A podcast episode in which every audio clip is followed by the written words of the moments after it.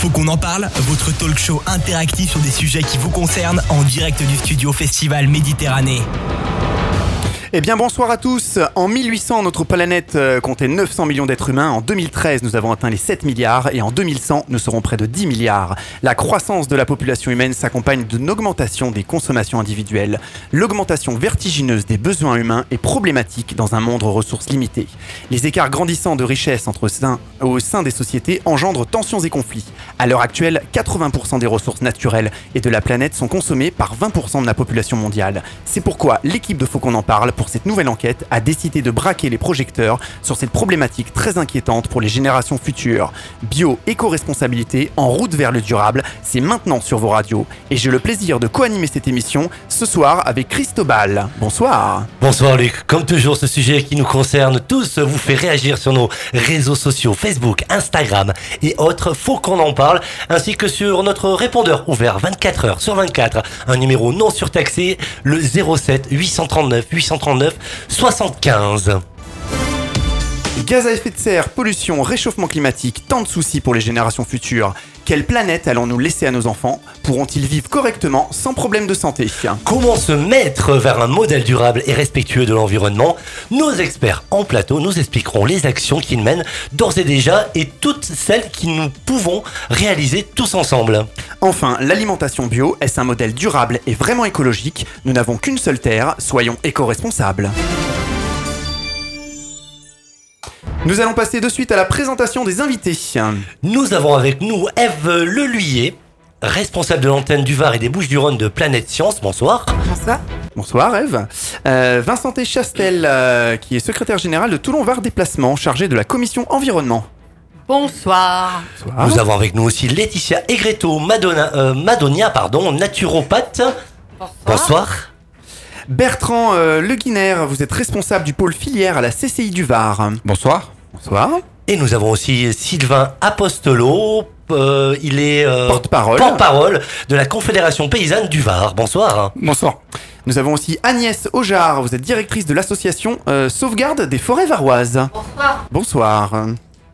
Le développement durable euh, touche plusieurs secteurs d'activité comme l'environnement et les éco-industries, l'agriculture, l'aménagement du territoire et de l'amélioration du cadre de vie et d'autres encore. Le développement durable possède trois piliers, le social, l'économique et l'écologique.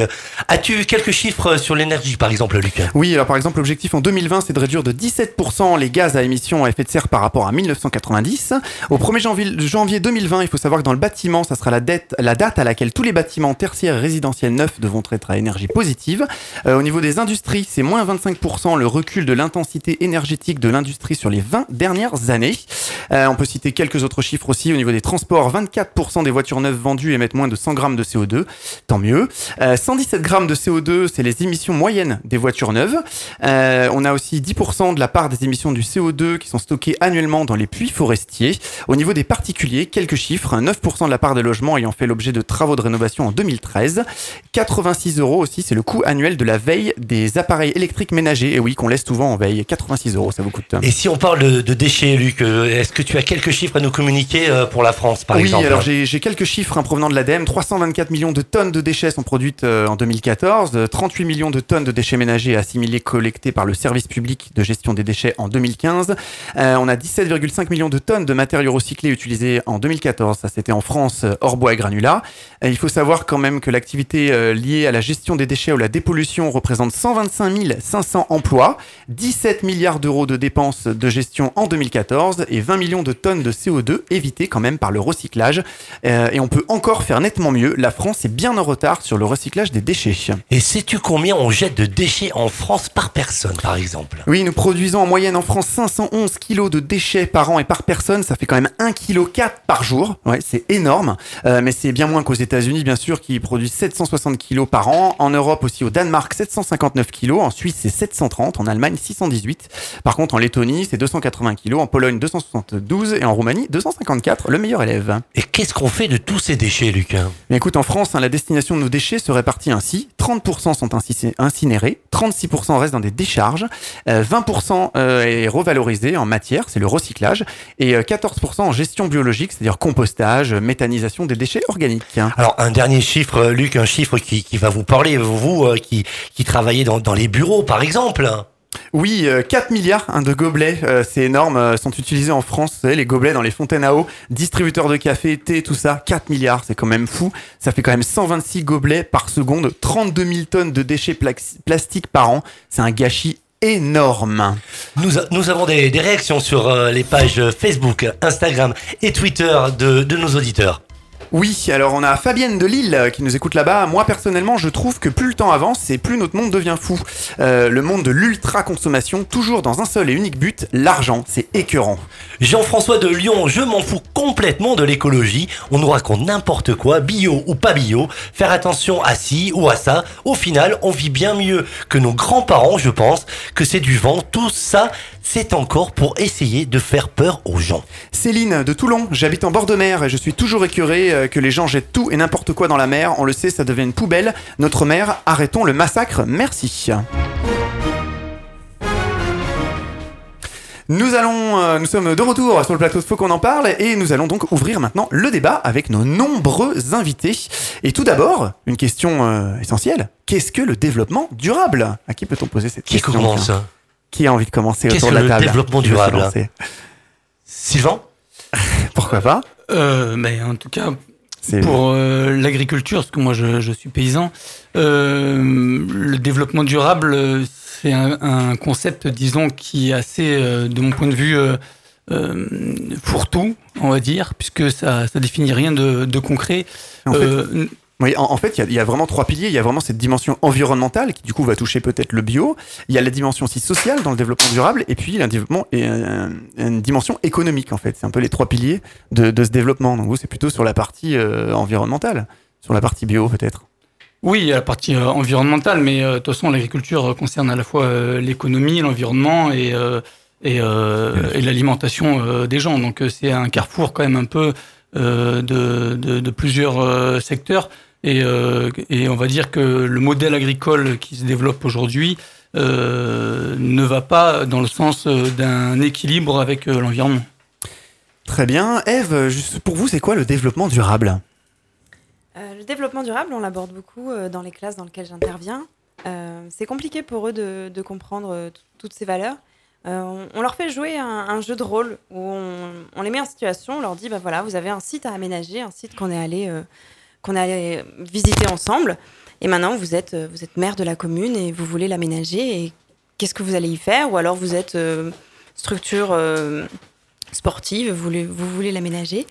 Et là, on, on se rend compte qu'en fait, ce qui plaît le plus aux, aux enfants, ça va être le côté euh, ludique, plaisir. Donc, on oublie complètement toutes les séances qu'on a fait juste avant, où on parlait d'environnement et l'économique et le social. le- vraiment, le Mm. côté plaisir revient, revient tout le temps. Donc, euh, bon, on les connaît, hein, les trois, les trois Donc, C'est piliers. pas que des contraintes, en fait, finalement, le développement durable. Ça peut être du plaisir. Euh, Il faut y prendre du plaisir? Il faut, il faudrait, ouais, il faudrait, mais c'est vrai que c'est pas, euh, c'est pas systématique. On va dire que euh, si c'est un tabouret à trois pattes, euh, la patte de l'environnement, elle est quand même toute petite, quoi.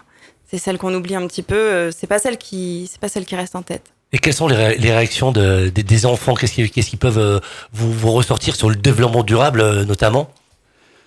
Euh, Est-ce qu'il y a, il y, a, il y a des choses Tu dis bah moi, moi, moi, par exemple à la maison, euh, je, Ça, c'est quoi pour eux, je, je, concrètement je- je fais, euh, je fais du recyclage avec euh, avec euh, un composteur. euh, Alors, c'est assez difficile d'évaluer euh, les retombées qu'on a euh, sur nos animations. Je m'en suis rendu compte une fois en allant faire euh, une sortie récréative avec une des enseignantes que, que j'apprécie beaucoup. Et les enseignants, euh, enfin les enfants étaient accompagnés de leurs parents. On était allés tous au cinéma. Et les parents m'ont dit Ah, c'est vous la Madame de l'eau Euh, Oui, oui, c'est moi la Madame de l'eau. ah ben, on est au courant, hein, parce que euh, nos enfants, ils nous disent de faire attention. euh, et donc, quelque bien, part, il y a, il y a un impact. C'est difficile à quantifier, mais ce jour-là, je me suis dit Ok, je sais pourquoi je me lève le matin. euh, On, on sert à quelque chose. Le message passe, en fait. Ouais, Parce que vous avez essayé de sensibiliser en fait les, les enfants sur l'utilisation de l'eau à la maison, que Oui, ce soit pour le jardin ou pour la douche aussi. Mm, mm, ça fait Euh, partie des, des thématiques qu'on aborde, l'eau, ouais. C'est assez, euh, c'est assez récurrent. J'ai une question. Oui, Bertrand. Bertrand, Bertrand, en fait, c'est moi, je, voulais, Yvard. je voulais- je voulais illustrer pour un dirigeant d'entreprise ce que, ce que peut représenter le développement durable. Donc, c'est- maintenir euh, son, son développement économique Mhm. en prenant en compte euh, l'environnement et, et le social, hein, les salariés. Et puis, on parle maintenant du, du sociétal, c'est la place de l'entreprise dans la société.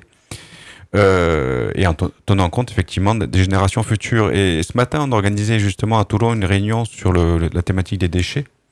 Et on avait euh, effectivement euh, deux catégories de dirigeants. Un qui disait, pour moi, euh, notre engagement dans le développement durable, ça a été d'abord une demande de, de nos clients. D'accord. Pour rester effectivement dans la compétition, Mhm. pour pouvoir continuer à répondre aux appels d'offres, on voyait que ce, ce critère sortait de plus en plus et on a dû s'adapter. Et puis une fois qu'on y a pris goût, ben, on a continué et on s'améliore de plus en plus. hein. donc il y a des normes qui sont faites pour ça, pour pousser effectivement les entreprises à, à faire des progrès en, en- en permanence. Et puis il y avait aussi le témoignage d'une autre dirigeante qui était euh, propriétaire d'un camping euh, qui est sur euh, hier et qui disait non moi le développement durable c'est une conviction une, une Conviction. personnelle. Et euh, quel que soit mon métier je, je l'aurais fait. Et, et elle a donné des tas d'exemples sur ce qu'elle fait dans son entreprise qui sont assez incroyables puisqu'elle propose à tous ses clients de composter euh, elle, elle composte elle-même son jardin. Elle a mis euh, en place un partenariat avec une association qui lui récupère son compost pour mettre en place des jardins partagés. Euh, Très com- engagé, quoi. très engagé et avec, euh, pour peu qu'on ait de l'imagination, des résultats assez fantastiques. Et la conclusion des deux, ça a été que de toute façon, c'est aussi euh, un bénéfice pour la rentabilité de l'entreprise, quoi qu'il arrive. Donc là, c'est surtout sur ce, ce- On peut y gagner, voilà. Économiquement parlant. Clairement. Vincent? Oui, Vincent. Vincent, pardon. Vincent. Euh, Alors, Vincent. donc de moi, je voulais Toulon Var parler- Déplacement. Voilà. Tout l'envers déplacement. Donc, euh, en ce qui concerne, qu'est-ce qu'on appelle un déplacement durable? On, on va en parler en détail hein, tout à l'heure, hein, vous inquiétez pas. Euh, oui, Mais simplement, euh, simplement le présenter parce Ouais, qu'effectivement, on peut se demander ce- qu'est-ce que ça veut qu'est-ce qu'un dire. développement, euh, un déplacement, déplacement durable? durable Pourquoi c'est durable? Bon, bah, la première des choses, ça serait de dire Mhm. on se déplace à pied. Mais bon, Ça, c'est oui, c'est euh, durable. ça. avec avec les Ça avec- dépend, avec ça les dépend pro- des trajets, avec- bien entendu. Ça dépend des trajets. Bon, aujourd'hui, on se déplace dans toute la planète. Il n'est pas question de ne plus se déplacer. Par contre, il est question peut-être d'utiliser euh, des énergies qui soient durables. Or, on a utilisé depuis environ 150 ans maintenant des énergies qui ne seront pas durables. Ce sont Le des pétrole, énergies qui par exemple. s'épuisent. Mhm. Exemple, le pétrole. Donc, ça veut dire que déplacement durable, ça veut dire qu'il faut imaginer maintenant des motorisations euh, qui vont permettre de se déplacer longtemps, de façon euh, euh, agréable et moderne, mais sans épuiser la planète. Donc ça, c'est la première chose. Ça veut dire qu'il va falloir faire preuve d'imagination pour trouver toutes ces énergies renouvelables. Et la deuxième chose, c'est qu'en même temps, il faut éviter peut-être de polluer cette terre. C'est-à-dire, en même temps, aujourd'hui, de faire en sorte qu'il y ait euh, des morts aujourd'hui liées à la pollution. Et deuxièmement, qu'il y ait des gaz à effet de serre qui sont en train d'augmenter le euh, réchauffement climatique. Voilà, donc euh, pourquoi je vous parlerai de déplacement durable. On en parlera tout à l'heure. parce qu'il y a plein de questions autour de ça. On se pose aussi beaucoup de questions sur les vélos électriques, etc. On en parlera en détail. Euh, Agnès. Agnès. Alors, juste pour préciser, hein, donc moi je représente une structure d'insertion et le modèle économique de ce, de ce genre de structure eh bien, s'appuie souvent sur les, les trois piliers du développement durable, hein, puisqu'on a une, un projet social dans le cadre de, de nos activités qui s'appuie également donc, euh, sur l'environnement. On a différentes activités d'entretien d'espaces naturels, d'arboriculture fruitière, de maraîchage euh, Donc, du bio. coup, vous, vous touchez finalement à la partie économique, Et un le développement solidaire, et le- la, la partie économique. écologique. Hmm. Effectivement, oui, puisque on, on Hmm. a un financement, un mode de financement hybride, hein, avec des fonds publics qui soutiennent euh, l'insertion, des fonds euh, privés euh, qui soutiennent également plus spécifiquement des, des projets, Hmm. et également le développement du- d'une activité et d'un chiffre d'affaires, donc pour équilibrer ce, ce modèle. Les- si on parlait un petit peu des, des finalités de ce développement durable, quelles sont les finalités finalement?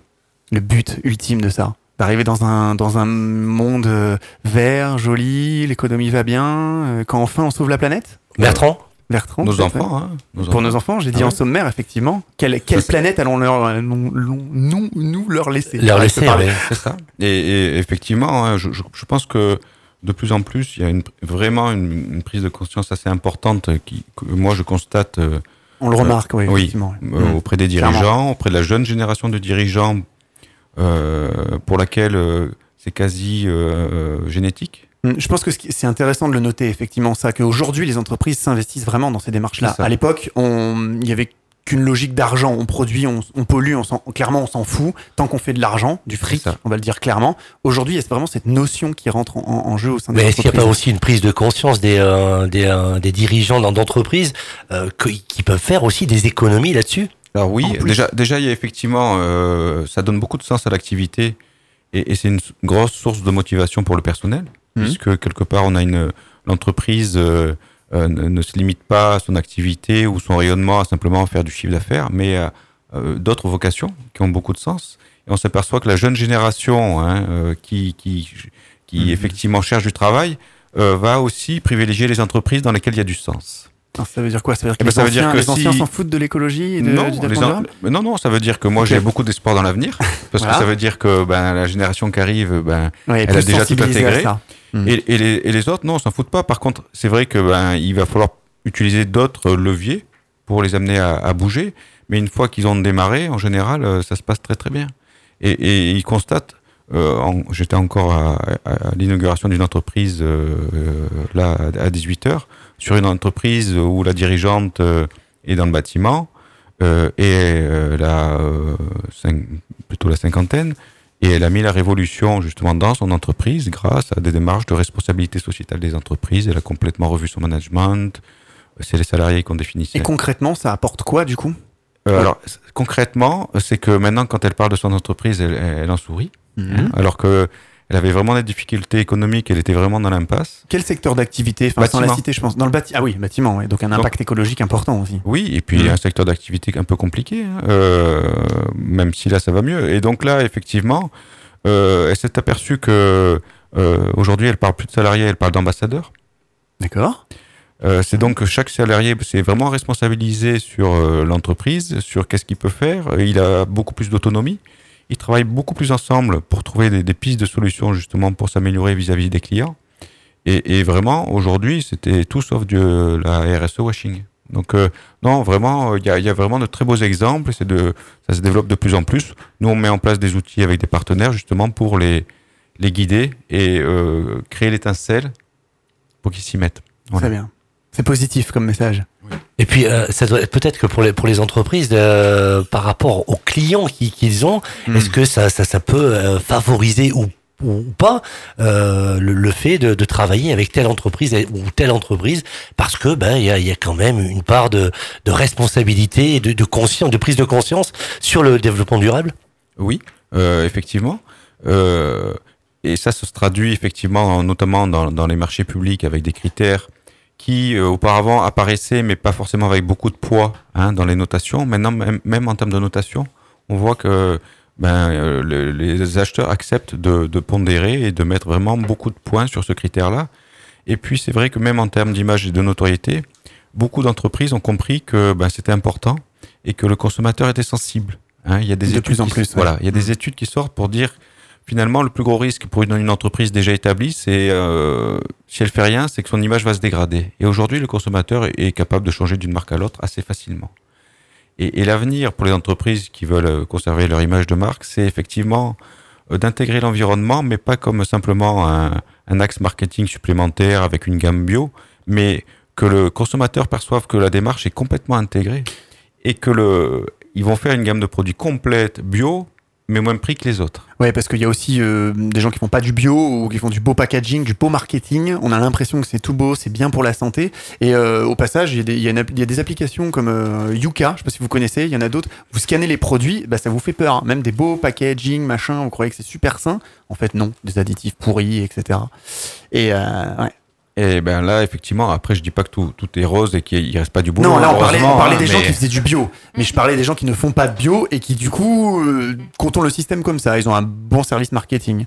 Du coup, ça peut être un peu raccord avec des, des- des indicateurs ou des indices, puisqu'il y a, il y a des indicateurs qui parlent du développement durable, comme le PIB vert, euh, l'indicateur de développement humain aussi, et l'empreinte écologique. Euh, Est-ce que vous savez un petit peu nous expliquer à quoi correspondent tous ces indicateurs Euh, qu'on voit dans les entreprises ça? Alors, L'empreinte écologique, c'est un, un, un, moyen pour mesurer effectivement la, la, le, le, quelque part l'impact écologique d'une entreprise ou, ou d'une activité sur, sur, un territoire et sur la planète de manière générale. Et aujourd'hui, euh, il y a eu quelques tentatives, en tout cas moi de ce que je connais, de ce que je suis, et, et c'est quand même compliqué à gérer. Voilà. Mmh. Donc euh, en, en, termes de référentiel, il y a eu aussi tout ce qui a été bilan carbone. Oui, c'est hein, vrai qu'on a beaucoup entendu parler. Beaucoup ouais. entendu parler, mais ce qui est compliqué, c'est que les, les, compensations carbone aussi. Les compensations euh... carbone, avec malheureusement les dérives. Et, ouais, les sociétés qui vous financent tout et n'importe quoi. Euh, c'est ça. Pour, ah, pour, payer. En gros, ils payent leurs pénalités comme ça. Exactement. Ils, mais ils offrent des crédits verts ou des choses comme ça. Mais ça, ça peut être un modèle vertueux parce que pour celui qui a fait euh, quelque part des travaux, oui. il, il, obtient un certificat d'économie d'énergie qui est émis par le producteur d'énergie. Donc mmh. ça, ça, je trouve que finalement, c'est un modèle équilibré et, et, et, qui tient la route. Euh, après, sur l'empreinte écologique, peu d'entreprises y vont parce que c'est assez compliqué à gérer. Et, et est-ce que les résultats finalement sont intéressants et, et finalement, est-ce que c'est un outil qui permet de détecter des axes de progrès? C'est pas sûr. Mmh. C'est pas si simple que ça. Est-ce que le fait d'augmenter le prix du carbone, euh, vous, y pensez, vous pensez que c'est quelque chose de, de valable pour l'avenir? Alors, moi, dans le Var, on a la chance ou la malchance, je sais pas, de ne pas avoir beaucoup d'entreprises qui, qui, qui, payent par rapport à leurs émissions carbone, puisqu'on n'est pas vraiment un, un, un, département, un, département, industriel. un département industriel. Donc, c'est pas forcément un, Hmm. un, point. Il y a euh, quand même des entreprises de transport, par exemple, qui devraient calculer leur impact euh, Alors, au niveau de, alors, des, ga des, gaz, des gaz à effet de serre, du CO2. Et justement, mmh. elles mettent en place tout ce qui est charte CO2, euh, qui sont maintenant demandées euh, par les marchés publics, hein, et, et, qui en fait euh, attestent que l'entreprise fait le maximum, déjà mesure ses consommations, et puis fait, fait le maximum pour réduire euh, bah, ses émissions. Ils demandent à leurs chauffeurs de, de suivre des stages d'éco-conduite, et puis souvent, par exemple, ils limitent euh, la vitesse à 80 au lieu de 90 pour moins consommer, moins émettre. Mmh. Bon, maintenant, ça va, ça va être obligatoire, mais euh, voilà. Donc, euh, euh, vous savez, le, sur le carburant, c'est assez facile, hein, parce que sans parler d'émissions carbone, c'est le prix au litre. Voilà. Euh, pour une entreprise de transport, c'est un des trois indicateurs qui suivent tous les jours. Et je ne sais pas si on peut en mmh. parler tout de suite, mais il y a quand même aussi le fait de pouvoir changer de carburant. Oui, alors ça, et on n'est pas dans, un, dans une région, je crois, où on est en avance pour justement ah, utiliser, par exemple, c'est national, euh, tout ça, c'est compliqué. Alors, le GNL mmh. à alors, la place du diesel. Eh ben alors, merci. Euh, pourtant, on n'a pas répété ensemble, hein, mais nous la chambre. Non, on, on est dans l'impro, on est dans le direct, c'est le but, c'est sur la trame. La chambre de commerce, on est engagé, euh, on a été retenu dans quatre dossiers européens qui ont entré au GNL, hein, dans le cadre d'une collaboration avec la Corse, la Sardaigne, la Toscane et la Ligurie pour justement avoir une réflexion. Euh, hein Qu'est-ce oui. que le GNL Gaz naturel liquéfié. C'est un nouveau carburant, euh, nouveau. comme le gaz. Mmh. Comme le gaz. Ouais, euh, mais c'est pas durable ça. Qui provient d'où Oui. Euh, très bonne remarque. Parce que là, on n'est pas dans le développement durable, non? Sauf qu'aujourd'hui, de, de, plus en plus, hein, et notamment, vous avez un, un exemple à, la, à Saint-Raphaël qui va voir le jour, on peut produire du gaz à partir de nos stations d'épuration. Mmh. Et on composte les bouts. Et... On composte les bouts, on les fait méthaniser, et on produit du gaz qui peut être réinjecté et ensuite utilisé comme du carburant. Et ça, c'est des, des, des, des, solutions qui vont voir le jour partout en France.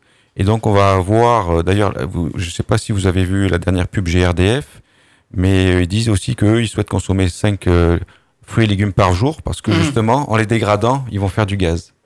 Voilà. Oui. Donc, euh, non, non, c'est un carburant d'avenir qui émet coup... beaucoup moins de soufre, beaucoup moins de CO2 et nous, on y pense pour justement envisager, euh, étudier comment on pourrait aider euh, nos, les, les, navires, que ce soit les, les croisières ou les ferries euh, Corsica et autres, à s'équiper en GNL plutôt qu'au au, au carburant lourd. Oui, Donc, parce que ça va devenir obligatoire. Hein. En plus. On sait que les navires polluent énormément. Donc clairement, le, le, développement durable, on peut, on peut dire ça, hein, c'est carrément un, un levier d'innovation, on peut l'entendre là, d'emploi carrément. À complètement. C'est carrément ça. Et je, je peux donner un, un autre exemple, oui. c'est que ce matin, il y avait un, un, dirigeant qui témoignait qui a créé son entreprise en 2015 et il récupère euh, les huiles de friture euh, auprès des restaurants.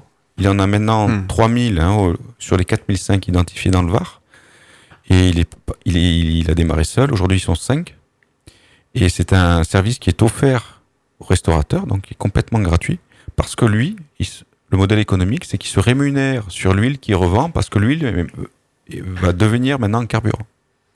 Donc, euh, euh, effectivement, il y a c'est ça qui est passionnant d'ailleurs, hein, c'est que c'est- il y a plein, plein, plein de choses à, à faire. On se retrouve dans quelques petites secondes. À tout de suite. Pour réécouter toutes nos émissions, on vous donne rendez-vous sur notre site fautquonenparle.fr. Partage, interaction, photos, vidéos, toujours plus proche de votre émission Faut qu'on en parle sur les réseaux sociaux avec le hashtag FQEP. On est de retour sur le plateau de Faut qu'on en parle. Et justement, euh, nous étions en train d'écouter Bertrand. Donc, euh, Bertrand, vous êtes responsable du pôle filière à la Chambre de commerce et d'industrie du Var. Est-ce que vous pouvez, du coup, nous expliquer un petit peu plus euh, quel est votre rôle au sein de la CCI et qu'est-ce que, du coup, le pôle filière? Alors, juste, je, vais prendre encore 10 30 secondes pour expliquer ce qu'est une CCI. C'est une chambre de commerce et d'industrie du Var qui est dirigée par des dirigeants d'entreprises qui sont élus et, et effectivement qui dé- mettent en place une stratégie qui est en- ensuite déployée par toute une équipe euh, de techniciens dont je fais partie. Dans mon pôle, on est une dizaine de, de- de salariés euh, avec des expertises assez différentes sur euh, les ressources humaines, l'industrie, le, le numérique. Le, on a également quelqu'un qui est spécialisé dans les dossiers européens. Oui, c'est vaste, effectivement, votre champ d'action. Voilà. Et on a quelqu'un qui est aussi sur tout ce qui est gestion des eaux par les entreprises. Donc euh, c'est ça. là, on touche euh, vraiment la gestion des, rejets des entreprises hein, pour que pour qu'elle améliore. Et elle a une énorme action en, en- cours sur le contrat de B depuis plusieurs années. Et puis une personne spécialisée en développement durable et en économie circulaire. Voilà. Donc euh, Et c'est des actions qui sont faites uniquement dans la région ou c'est quelque chose qui est fait, qui sont, qui est, qui est fait partout en France? Alors Pour nos effectivement. un petit peu partout sur le territoire Ah non, métropolitain. tout- toutes les CCI Mhm. ont un peu ce- cette vocation hein, euh, à accompagner les entreprises, notamment dans le domaine du développement durable. Et on est en réseau et aujourd'hui, on a à peu près 130 ou 140 conseillers en France qui sont Ah oui. dans, dans les CCI. Et on Il n'y a, aucune- a région qui échappe, on va dire. Partout. et, euh, oui, tout à fait. Je sais pas Parfait. si échapper le bon terme, mais Échappé. oui, tout à fait. C'est plutôt négatif, ce terme. Et, et- Non. et au- et au niveau, et au niveau des, entre- des entreprises, on va dire, euh, ou dans, dans, dans des corps de métier, quels sont les, les mauvais élèves euh, au niveau des, des différents métiers qui existent et, dans- et, euh, ces, ces mauvais élèves, est-ce qu'on peut vraiment leur apporter quelque chose pour progresser et, euh, et vraiment développer le, le développement durable euh, Quel corps de métier est le, est le plus difficile à, à faire avancer dans ce domaine-là? Euh, je- là, non, j'ai pas de. euh, Ça avance partout. ça avance partout. Il y a des mauvais élèves partout. Il y a des mauvais élèves qui sont récupérables, d'autres irrécupérables. Après, nous, nous ce qu'on constate, hein, c'est comme c'est des statistiques, hein, c'est qu'en général, il y a 95% des dirigeants euh, qui s'engagent et qui s'investissent. Et puis, vous avez toujours 5% qui, qui feront jamais rien. Et puis, ben, nous, on se concentre sur les 95 qui ont envie de faire, plus ou moins rapidement. Vous avez aussi, euh, en- j'en ai déjà parlé, des dirigeants pour, lesquels c'est complètement une vocation et qui pourraient pas euh, envisager de le faire différemment. Euh, Bertrand, nous avons quand même noté que dans, le Var, en fait, c'est quand même une référence en matière d'économie circulaire, traitement, recyclage des déchets, traitement de l'air et de l'eau, site d'expérimentation.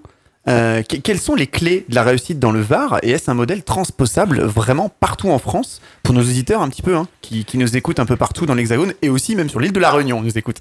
Donc effectivement, euh, je ne sais pas si on a un département modèle. En tout cas, il y a une mobilisation. Ça euh, ressort en tout cas, clairement. voilà. Alors nous, nous, on essaye de faire le maximum et on a lancé l'année dernière ce qu'on a appelé le pacte pour l'économie circulaire.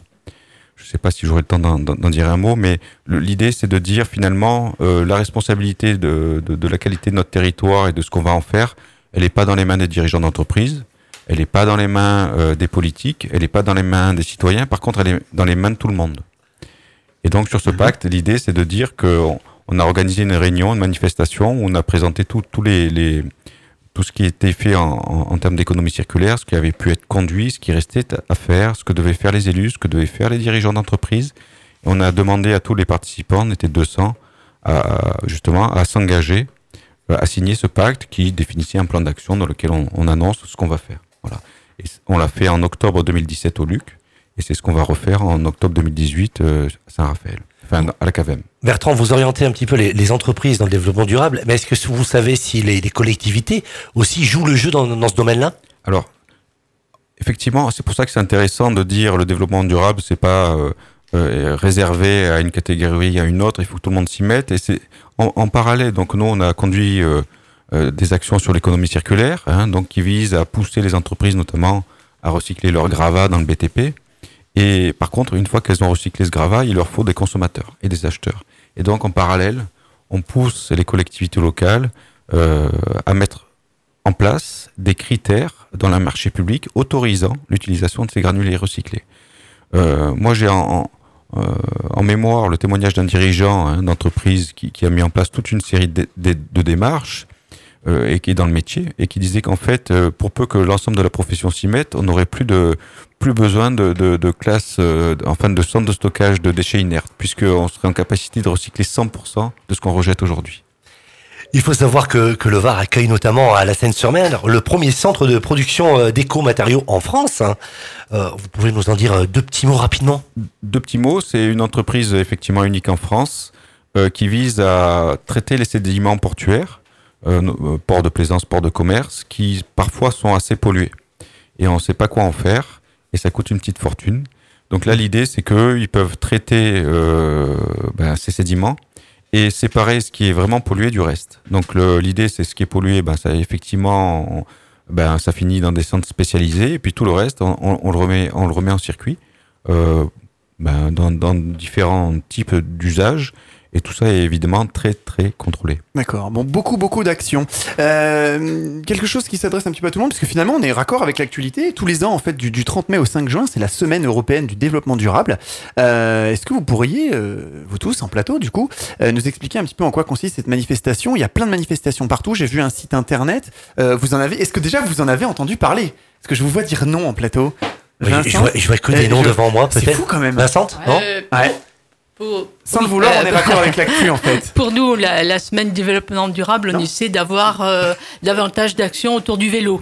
Donc là, Donc, par Il n'y a exemple... que vous, Vincent, qui savez, qui avez entendu parler de ça. Non, ah, ah Bertrand, Vincent Chastel, qui est secrétaire ouais. général de non, mais Toulon Var des déplacements. Honnêtement, hein. honnêtement j'ai découvert ça en préparant l'émission. Je me dis, mais on est pile dans l'actu finalement, oui. puisque c'est la semaine du développement durable, là, la semaine prochaine, quoi. Voilà, donc on va intervenir par exemple la semaine prochaine dans une, une entreprise qui s'appelle Naval Group qui nous a demandé euh, d'intervenir chez eux euh, pour parler vélo, pour parler déplacement vélo, parce qu'ils se trouvent sur, euh, heureusement sur une, une piste cyclable. Euh, il n'y en a pas beaucoup dans le Var, hein, sur la voie du littoral.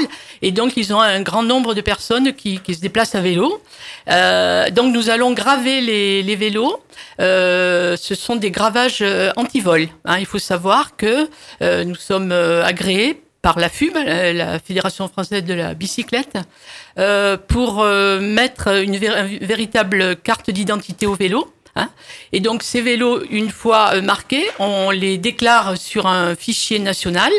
Et si le vélo est volé, il peut être retrouvé. Hein, alors que pour... sans ouais. ça, ce n'est pas possible. Ça, c'est une action clairement si... qu'on peut retrouver dans la semaine des si Voilà, on va la faire. Mmh. Et si j'ai bonne mémoire, je crois qu'il y a une commune, qui est la commune de Sifour, qui récemment oui. a euh, justement gravé ses, à ses vélos. Nous l'avons fait à Sifour, nous le faisons donc demain à la Seigne-sur-Mer. Donc j'espère que c'est une, une, initiative qui est prise un petit peu partout en France où on nous écoute euh, là. Et si c'est pas le cas, eh ben vous euh, peut-être élus euh, des autres collectivités un petit peu partout en France, n'hésitez pas à, à, à, prendre contact, pourquoi pas avec nous et le faire. C'est avec, avec toutes les associations, mmh, je dirais, partout, qui ouais. font partie de la Fédération française de la bicyclette, c'est possible. En, septembre 2015, alors j'espère que ça vous en avez entendu parler, 193, les 193 États membres de l'ONU ont adopté le programme en fait de développement durable à l'horizon 2030. 17 objectifs ont été fixés parmi ces objectifs. Et parmi ces objectifs, on y trouve par exemple, Christo, l'éradication pardon de l'extrême pauvreté et de la faim. Assurer la sécurité alimentaire, améliorer la nutrition, euh, promouvoir l'agriculture durable, permettre à tous de vivre en, en, bonne, en bonne santé et promouvoir le, le bien-être à tout âge. Par exemple, on a aussi assuré l'accès à tous à une éducation de qualité sur un pied d'égalité et promouvoir les possibilités d'apprentissage tout au long de la vie. Garantir l'accès de tous à l'eau et assurer une gestion durable des ressources en eau. Et un dernier, euh, garantir l'accès à tous des services énergétiques fiables, durables et modernes à coût modéré. Qu'est-ce que c'est? Est-ce que vous pouvez nous en dire plus? Vous en avez entendu parler? Oui? Bertrand, euh, oui, Bertrand, ouais. alors c'est effectivement euh, quelque chose de très ambitieux. Plan 2030. Hein, donc voilà, euh... et on a quelques entreprises dans le Var qui l'ont signé, notamment sur la zone mmh. de Signe. Euh, c'est pas un outil qui est aujourd'hui euh, très connu des TPE, PME. Justement, parlons-en.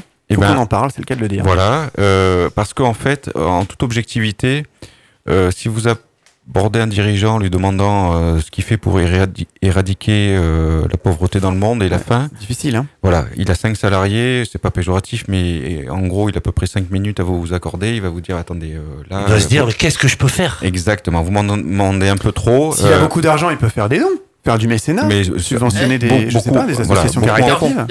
Mais en fait, on a développé euh, aujourd'hui en région PACA ce qu'on appelle un parcours performant et responsable en PACA, subventionné par la région et les chambres de commerce et d'industrie. Ça existe d'ailleurs en France, ça? Ou Non. propre PACA? Ok. Ça, c'est propre Eh ben PACA. justement, inspirez-vous-en ailleurs, peut-être aussi. Euh, euh, Bertrand, voilà, on va euh, expliquer alors. donc l'idée, c'est qu'on fait un autodiagnostic en ligne en à peu près 10 minutes hein, sur le, à la fois la performance économique, parce qu'il faut jamais l'oublier.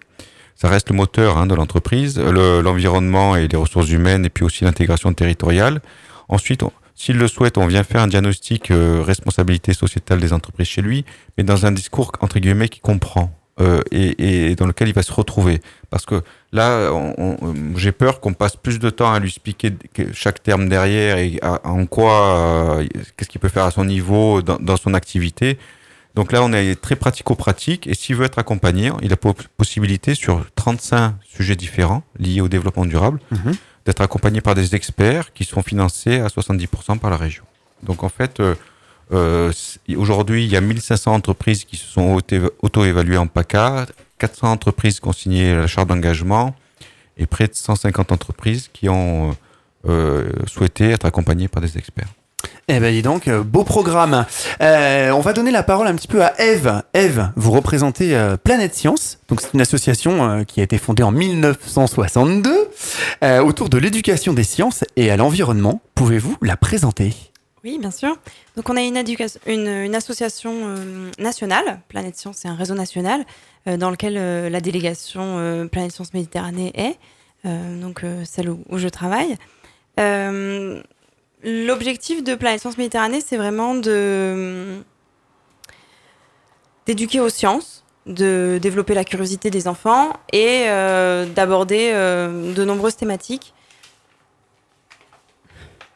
Oui. Euh, Intimidé, Eve, oui, peut-être un petit peu. Eve, Ça voulez-vous, veux-tu qu'on t'aide? Ça va être plus sympa si on se tutoie. Eve, ça, ça, ça- ça touche les enfants, Allez, mais ça, touche- ça peut toucher qui aussi? Alors no- notre public, ça va être euh, le public scolaire Voilà. principalement, donc euh, de la maternelle actions au, au- de la maternelle au lycée. vous allez euh, vous déplacer dans les écoles? Oui, on se déplace dans les Ouais. écoles. Pourquoi pas aller chercher plus loin? Après le lycée Après le lycée, euh, on touche le grand public dans les Ouais. dans les événementiels. Ça nous arrive. Euh, on fait des formations euh, Ah. pour adultes aussi. Je pensais à la fac, par exemple.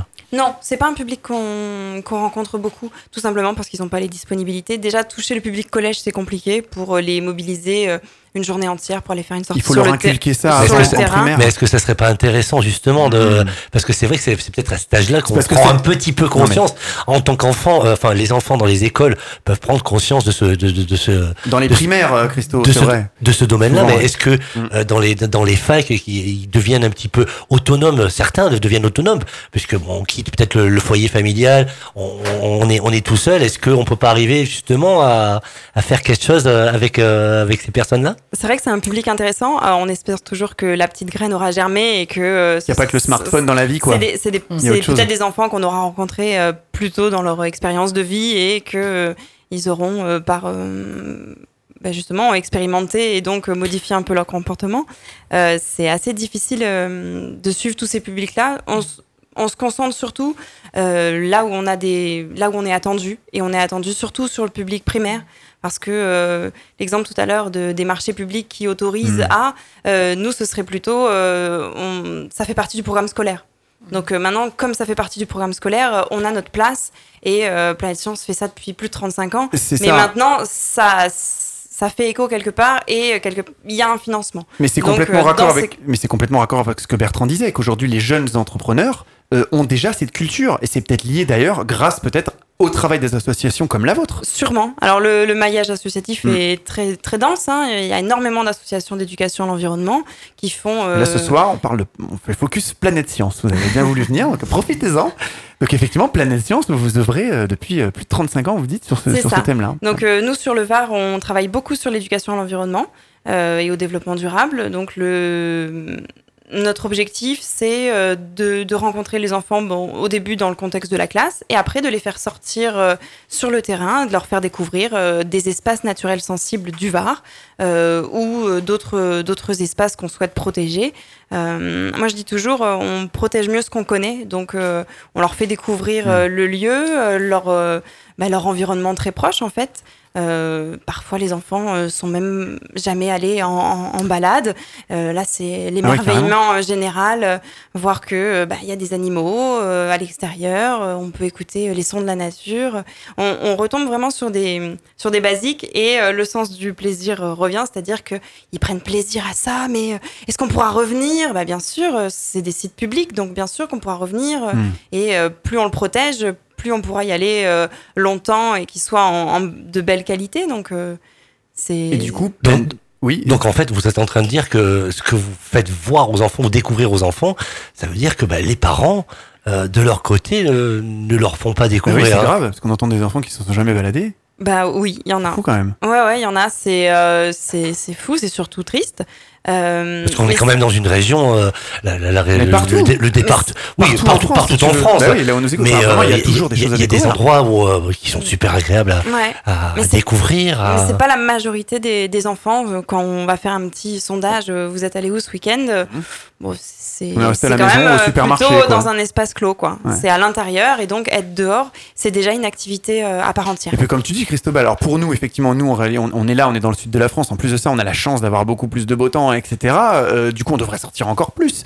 Euh, Planète Science, vous, vous êtes, vous êtes une association nationale, donc du coup, je suppose que vos, vos antennes, vos autres antennes ré- régionales et locales font aussi la même chose, le même travail. Alors les autres délégations sont plus Mhm. portées sur, sur les sciences, sur l'astronomie, sur euh, la robotique. C'est parce qu'ils ont moins de soleil, c'est pour ça. ça. on va pas dire ça pour nos auditeurs Pardon, lillois. pardon, pardon pour le reste de la France. Ouais, mais ils ont, ils ont, ils ont peut-être. Nous, on a peut-être du soleil, mais est-ce qu'il paraît Enfin, dans le Nord, ils ont quand même un grand cœur. Mais les, mais- mais les étoiles, c'est très intéressant. L'astronomie est très intéressante. hein. Tout à fait. Donc c'est plutôt sur ces thématiques-là que, que, euh, sur lesquelles travaillent mes collègues. Euh, nous, ça s'est ça s'est créé en fait. euh, euh, C'était le, le contexte euh, à l'époque. euh, la personne qui a ouvert le l'antenne était un naturaliste. Donc euh, Ah, c'était euh, d'accord. c'est- Hmm, ça s'explique. c'était c'était euh, C'est vocation. ouais sa vocation exactement. On se retrouve juste dans une quinzaine de secondes. À tout de suite. Partagez vos avis, vos expériences et commentez nos émissions sur notre page Facebook Faut qu'on en parle, ainsi que sur notre répondeur non surtaxé au 07 839 839 75. Con- Concrètement, comment être éco-responsable? Comment se mettre en route vers le durable? Eh oui, concrètement, comment on peut faire? Allez, on peut donner la parole euh, à des gens qui n'ont pas trop parlé. Euh, Laetitia, peut-être?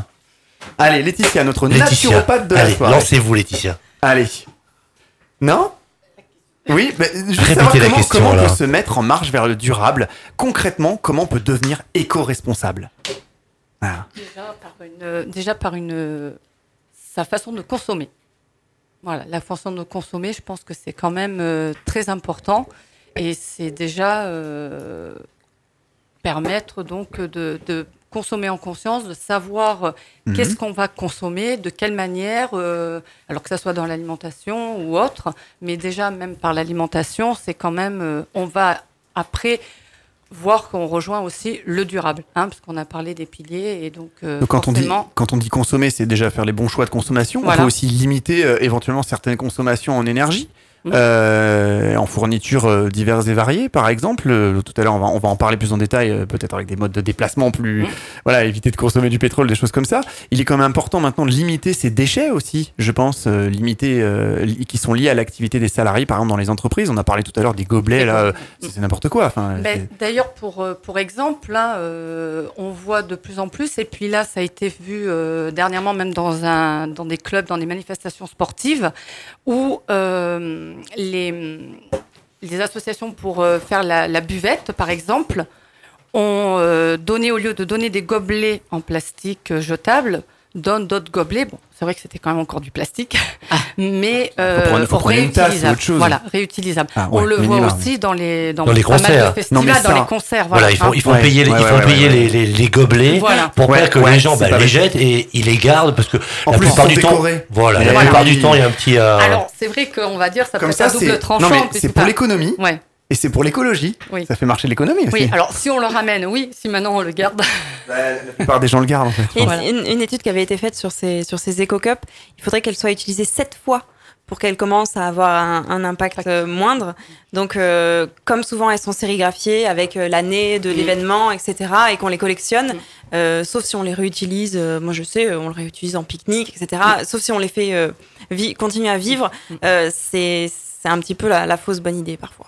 Il y, a, Voilà. il y a- il y a aussi une chose, je trouve Mhm. qu'on a oublié en France, c'est les consignes. Voilà, tout à Euh, fait. À l'époque, si c'est vous- vrai, les on- bouteilles on- étaient consignées. On va, on, on va en Allemagne, Mhm. tous les gens rapportent le- leur C'est petite ça. bouteille de, de bière. Pourquoi? Parce qu'en fait, elles sont consignées. Et puis c'est plus, éco- c'est plus écologique et puis c'est Ah, meilleur pour la santé. bah, Enfin, le verre. euh, hein. À l'époque, il n'y avait pas des marques sur les euh, bouteilles. Bah, bah, quelque, en verre. quel- enfin, quelque part, c'est, Ouais. la, la consigne est bien et pas bien parce que la consigne, bon, on ramène et on nous donne euh, à l'époque, il y a, bon, à l'époque, c'était dans les années 80, on ramenait la bouteille au, au supermarché, on nous, on nous rendait un franc ou, ou la consigne.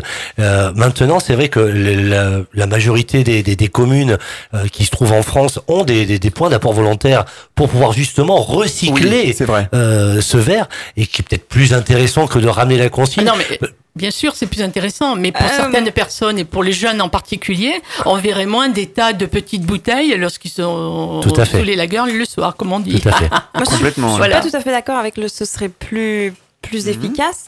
Euh, la- L'énergie déployée pour faire fondre le verre et le remettre en forme de bouteille est, est colossale. Alors que simplement le fait de rincer une bouteille et euh, de, de lui- de lui remettre une capsule euh, ou euh, remettre un bouchon si, si c'est une bouteille de vin, euh, c'est beaucoup moins d'énergie. Alors, il y a une Ça, association ça demande, ça demande juste qui- aux gens de, de se concentrer et de, de faire sa part. Et de Mais vous un pensez pas que ça, ça risque de faire un, un stock énorme à la maison de, de, de bouteilles de verre? Parce que bon, ben, euh, on reçoit un week-end, on a euh, une dizaine de personnes, on va avoir euh, deux trois bouteilles. Mais bon, euh, cumulé sur, sur sur une année, euh, euh, l'utilisation par le particulier de, de, de, de ces bouteilles euh, pour pouvoir les stocker. Bah, elles, seront, elles, elles déposées On au fur et à mesure des années, comme, oui. euh, comme on vide sa poubelle et comme on vide son, son bac de compost et de tri. Et On n'est pas, vous- censé les, on n'est pas censé les conserver. Quand on amène Non. à la consigne, on les amène euh, à, à chaque fois qu'on les, à chaque fois qu'on les consomme. Bon, on sait, on sait que le français aime, aime, aime la, la facilité. Est-ce que, est-ce que, non? Que le idée est reçue, c'est une idée reçue. Oui, et non, mais oui, oui. Excusez-moi, oui. mais pas tout faut pas avoir d'idée C'est vrai reçue. que la, la plupart du temps, on retrouve des, des, euh, des points d'apport volontaire bah, au bout d'un lotissement bah, pour pas avoir à prendre la voiture pour aller au supermarché, rendre la, la, la bouteille en consigne. Euh, Est-ce que l'un dans l'autre, euh, euh, le fait de, de prendre la voiture pour aller sur- au supermarché, pour rendre la bouteille, donc bah, consommation de, de, de, de carburant et au niveau écologique, pas top, plutôt que d'aller au bout de la rue et de mettre le, le- le- la bouteille de verre dans, dans le point d'apport Je volontaire. crois qu'il faut de toute façon, on, On a- serait allé euh, au supermarché. Si c'est notre mode de vie, on serait allé au supermarché. Et si c'est pas notre mode de vie, parce qu'on a une conscience écologique, euh, se déplacer, euh, faire une petite marche de 3 minutes pour aller à l'apport volontaire, euh, ça, ça devient plus une contrainte. Alors, le C'est un mode de vie. On a des réactions. hein. On a Alexandra, par exemple, qui est euh, en direct sur Facebook, qui dit J'ai vu euh, que depuis peu, des poubelles d'aspiration de déchets en mer ont été mises en place sur le port de Toulon. Je trouve ça bien, mais je trouve qu'il n'y en a pas partout pour nettoyer les bords. Euh, voilà, donc ça la révolte Alors, un peu, toujours, mais c'est raccord peut- avec ce que je disais dans les chiffres tout à l'heure. Les, les, les incivilités. effect- Il y a un auditeur qui parlait de ça, euh, qui en avait marre euh, qu'on prenne la mer pour une poubelle. Alors, euh, je- effectivement, nous, on, on a, on est engagé dans port propre et on a à ce jour trois ports certifiés port propre. Et, et on est au- allé au-delà, euh, on va aller au-delà prochainement en mettant des nurseries dans les ports de plaisance pour que les poissons puissent euh, à nouveau se dév- développer dans nos ports. Ah. Voilà. Donc ça, c'est effectivement. Et, et, et sur cette- J'espère qu'il existe des actions comme ça aussi sur l'océan, de l'autre côté. côté Ah oui, sans doute, Ouais. sans doute, les, les Bretons Bien. sont pas mauvais. hein. Bon, j'ai un nom breton, donc je défends On aussi. nous écoute là-bas aussi en Euh, Bretagne, du côté de Brest. hein. Mais Effectivement. euh, effectivement, sur ce système d'aspiration de, de, de- de déchets plastiques flottants, bah, ça, ça fonctionne assez bien. Il y a une variable impondérable qui est le vent, mais du coup, ça, il nous aide à quelque part euh, capter le gisement et à l'orienter dans un seul endroit, selon la, la- la- la- le vent d'est ou d'ouest. Ou les bah, faut courants peut-être aussi marins, je suppose. Eh, pas trop dans les ports. Pas Par trop dans les ports. Ce qui se passe, hein, euh, c'est que euh, les gens euh, prennent les, les, les caniveaux Oui.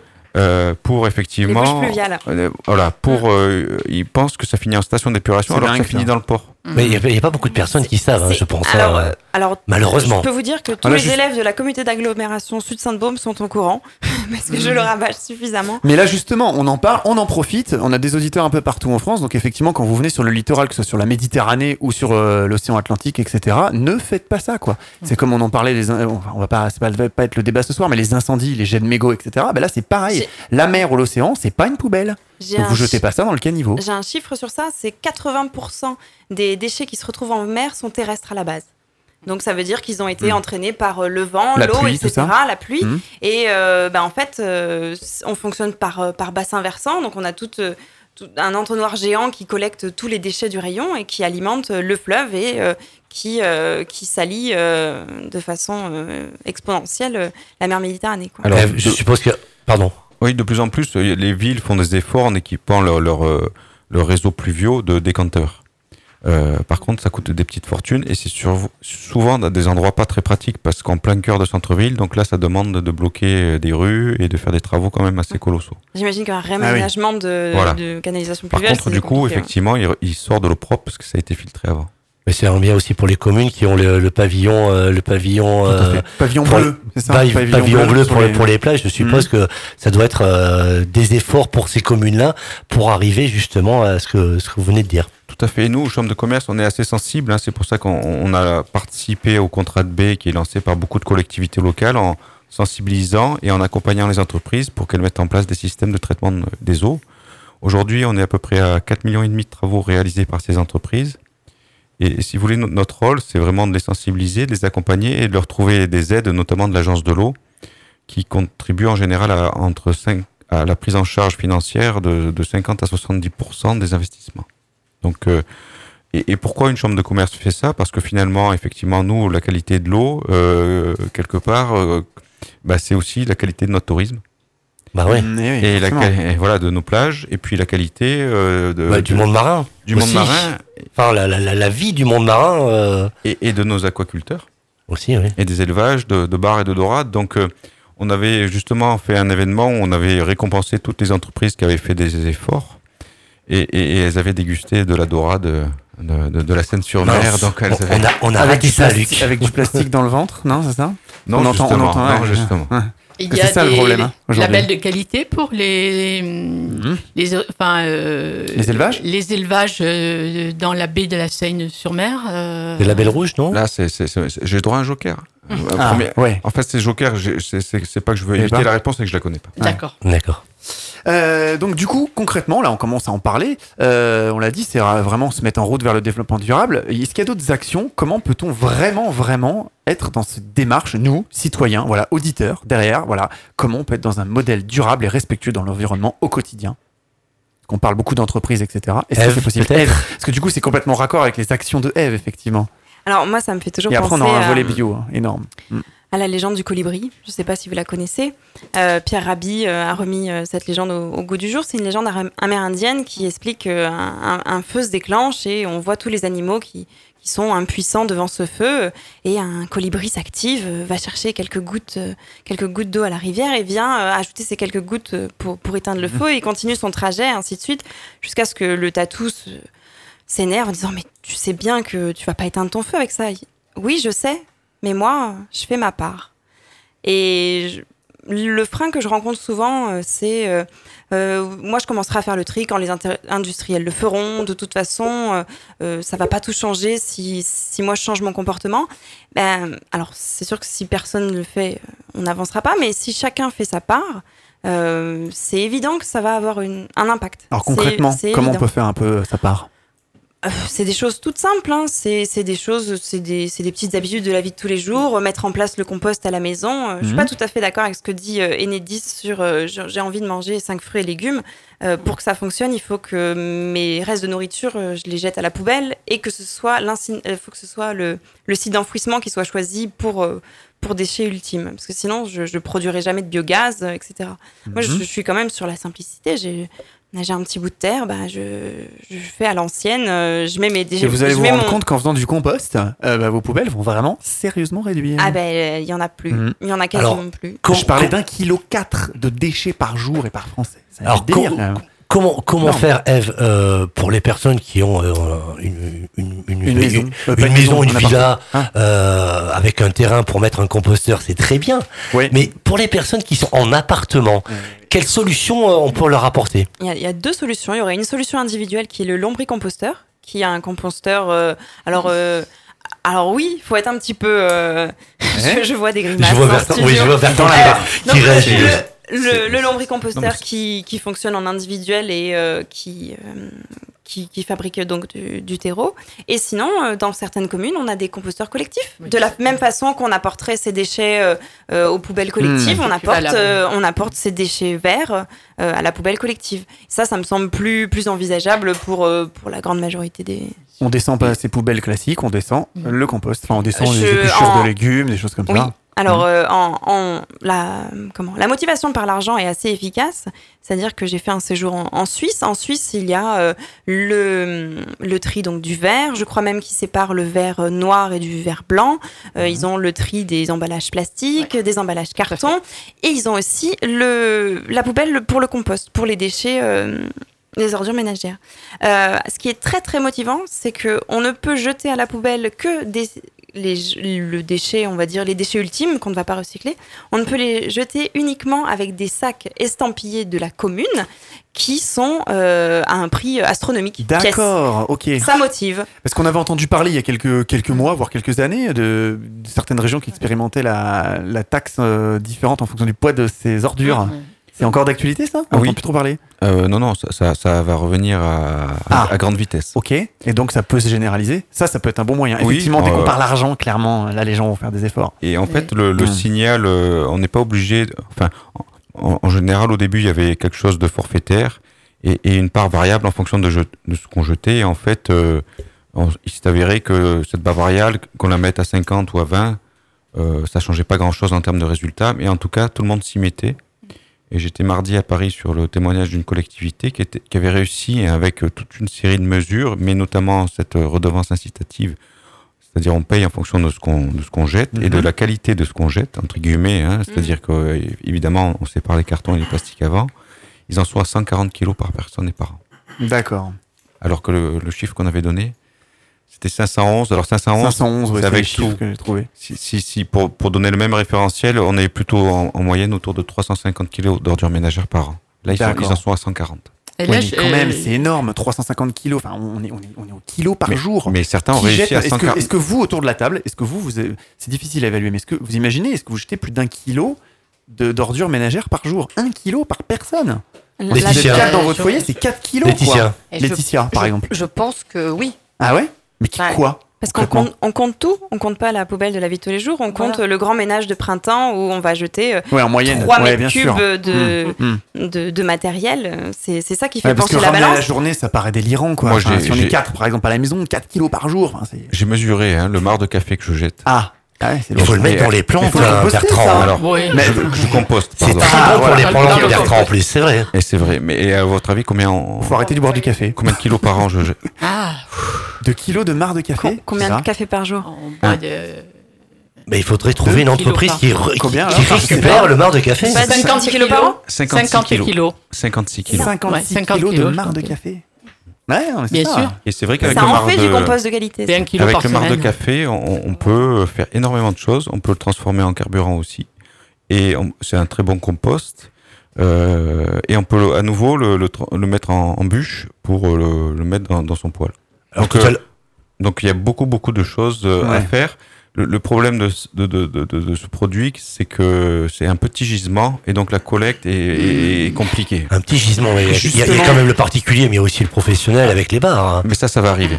Ça va arriver. Justement, moi, je voudrais, être, je voudrais être raccord avec la- les, les- les quelques dernières questions avant qu'on passe sur notre partie agriculture bio aussi. C'est c'est effectivement le recyclage. On en parle comme ça, euh, mais rentrons un petit peu plus dans le détail. Parce que la France est quand même assez en retard sur le recyclage, euh, de, de moins en moins certes. Mais pourquoi, par, euh, pourquoi pas, par exemple, en France, on recycle pas tous les plastiques Je sais qu'on peut pas jeter tous les plastiques. Alors, il y a beaucoup, il y a beaucoup Mais- d'en- Luc, il y a beaucoup d'anciennes, d'enseignes, euh, de, de grandes surfaces qui ne, distribue plus du tout de plastique. Hein. Euh, du Ouais, côté, je te parle par exemple Ah, des mais il y a encore beaucoup d'efforts à faire que tu de peux pas d'autres. Ouais. Exactement. Ça- ouais. ça va- alors, ce qui, est, ce qui est illisible pour le consommateur, c'est que la consigne de tri change d'une commune à l'autre Ah bah, et d'une communauté de communes suivante. à l'autre. Mm. Et c'est juste parfaitement illisible. Moi, je, suis intervenue en classe en expliquant aux enfants que, en effet, euh, bah, les pots de yaourt euh, ne se recyclaient pas. Dans leur commune, ils avaient le tri Et pour quelle raison, plastique. Alors, c'est. Pour les pots de yaourt, hein. pourquoi? Alors, En, en, verre en ou fait, en carton non, en verre non, non, le pot de yaourt classique. Euh, en fait, la- il faut avoir l'usine, enfin l'usine de retraitement qui manque d'usines en France. euh, pour, pour pouvoir euh, ré- réussir à retransformer ce plastique. Alors ce plastique, souvent, c'est euh, du plastique de type euh, polystyrène. Et le polystyrène, ça a euh, le très gros inconvénient d'être très léger. Donc en fait, transporter des camions entiers plein Ouais, de plastique ouais. vide, euh, c'est transporter de l'air en fait. Donc là, il faut faire la part des choses entre euh, je recycle du plastique, c'est intéressant parce que je, je, je ne consomme pas des ressources épuisables de pétrole et en même temps, euh, ben, utiliser du CO, enfin dégager du CO2 pour transporter euh, euh, une quantité de plastique euh, dérisoire, c'est c'est compliqué. Donc le, Hmm. ça va dépendre des communes et du et de, de l'investissement qu'elles ont fait dans leur collecte, dans leur euh, centre de, de, de, re- de, de collecte, de tri, et euh, tout le monde n'a pas, n'a pas accès à ça. Par exemple, sur, euh, sur la zone TPM, euh, c'est euh, la, la consigne, c'est simplement tout ce qui a des bouchons. Mm. Bah, C'est c'est un petit moyen dépend vraiment des communes, mais comme je dis, ça allait être raccord avec ma question suivante. C'est ça, Eve, parce qu'effectivement, j'allais dire qu'en fonction des régions, des villes, les Français recyclent pas les mêmes choses. Comment Mm. ça se fait Et on n'a même, pas, on a même pas les mêmes couleurs de bac. Et, et pire Oui, que oui, ça, oui, c'est ça. ça. Ah oui. C'est Oui, c'est c'est ça. illisible. On, démé- on déménage de 10 km, un coup c'est la poubelle jaune, du coup ça devient la poubelle bleue, euh, Mm, la, grise devient la verte, Oui. enfin, c'est n'importe quoi. Mais le Par- vrai, le parfois, vrai, le vrai on- problème, pourquoi le pas- vrai problème, c'est de savoir si c'est réellement recyclé. Parce qu'il y a En quand plus. même beaucoup de choses qui partent, qui passent à l'incinérateur. Ça, c'est une Parce qu'on légende. manque, parce C'est qu'on une manque. légende. Non, mais alors, Ah. euh, Mmh. à quel endroit, à quel endroit on recycle réellement. Et, et- et une, une observation que je voulais faire, c'est- c'est euh, il faut poser le problème à la source, c'est-à-dire que est-ce que c'est pas à la source qu'il faut demander aux industriels aujourd'hui euh, de faire d'abord des, des emballages en matériaux recyclables et surtout de réduire le, la quantité, le, le poids des emballages? Alors- Parce que quand Alors vous ouais, dites qu'on oui. a des Mm. on a des poubelles qui pèsent, mais il y a aussi tout cet emballage qui ne sert à rien. C'est Alors vrai que souvent on c'est achète souvent des par trucs. rapport au contenu. Je vais réagir à vos deux, deux remarques. Donc, Mm. première pour moi, c'est euh, en effet euh, le- les emballages qui sont euh, trop importants par rapport. L'emballage, il a, il a plusieurs, il a deux, trois missions, on va dire. Euh, une mission marketing, hein, euh, je, je supporte euh, le logo, la marque, etc. Et une, une mission de protection. Euh, tout le reste, Mm. c'est superflu. superflu, exactement. Mm. On n'est pas obligé d'avoir des 50 surpaquets de- d'emballage pour avoir la version pocket que je mets dans mon sac à dos, Juste une- etc. Qui c'est qui les achète les emballages? C'est ça. Les, donc la, le- le la consommateur, suite, c'est on est- c'est le consommateur. Bah, oui, c'est là, où moi je, je dis aux enfants, vous, euh, on entend souvent parler du pouvoir d'achat. On a le Mhm. pouvoir de ne pas acheter aussi. Si on trouve ça ridicule, en Tout à fait. vrac aussi. en- Mm. si on trouve Oui, ça ridicule d'acheter des choses suremballées, eh ben on le fait pas et on peut acheter en vrac. On peut, on peut On peut aller après acheter euh, voir des, des producteurs euh, locaux en direct live. Enfin voilà, on va en parler en, en détail dans la seconde partie de cette émission. deuxième chose. La deuxième chose que vous avez abordée, j'ai réussi à oublier. Euh, de trouver les, les, les, les vraies usines de recyclage Ah oui. pour tel ou tel Ouais, maté- c'est ça. Non, et, et surtout savoir si oui ou non ça va réellement euh, au centre de tri. Alors, euh, il y a deux. Si ça va, si le, le point final est l'enfouissement, c'est évident que ça va être recyclé parce que on n'a pas du tout envie euh, que que les sites d'enfouissement débordent. Ils sont déjà euh, pleins à craquer. Ben oui. Par contre, je suis d'accord que c'est pas impossible que sur des quand le quand le point final est euh, le site d'incinération, peut-être qu'il pourrait y avoir des, des, des, erreurs de peut-être pas des erreurs, mais euh, il peut y avoir des des camions qui sont pas recyclés entièrement. Pour moi, en tout cas, après avoir visité des, des usines d'enfouissement, euh, c'est des quantités tellement colossales, il faut absolument les les enrayer. Donc, euh, Alors, Mm. Je, je vois pas va- l'intérêt d'aller d'aller mettre du- des produits recyclés euh, Ce directement qu'on à la faisait très bien jusqu'à présent, c'est qu'on triait en France, on triait correctement, il y a beaucoup d'efforts à faire, Mais on envoyait tout en Chine, notamment, ou Ah en. Espagne ou autre. Ouais, Sauf Ouais, que là, on a maintenant, entendu parler de ça. ouais. la Chine a fermé toutes ses frontières, donc on va être obligé de trouver de Tout nouveaux fait. usages à ces produits. On se retrouve dans quelques petites secondes avant de parler, pour terminer euh, cette partie, de parler euh, transport euh, sur le développement durable. Partage, interaction, photos, vidéos, toujours plus proche de votre émission. Faut qu'on en parle sur les réseaux sociaux avec le hashtag FQEP. Pour réécouter toutes nos émissions, on vous donne rendez-vous sur notre site fautquonenparle.fr. Quand nous parlons hein, de développement durable, hein, nous ne pouvons donc euh, pas parler euh, de transport durable, voilà, forcément. Euh, donc on va parler un petit peu de ces moyens de transport. Et Vincent, vous êtes donc secrétaire général de Toulon Var Déplacement et chargé de la commission environnement.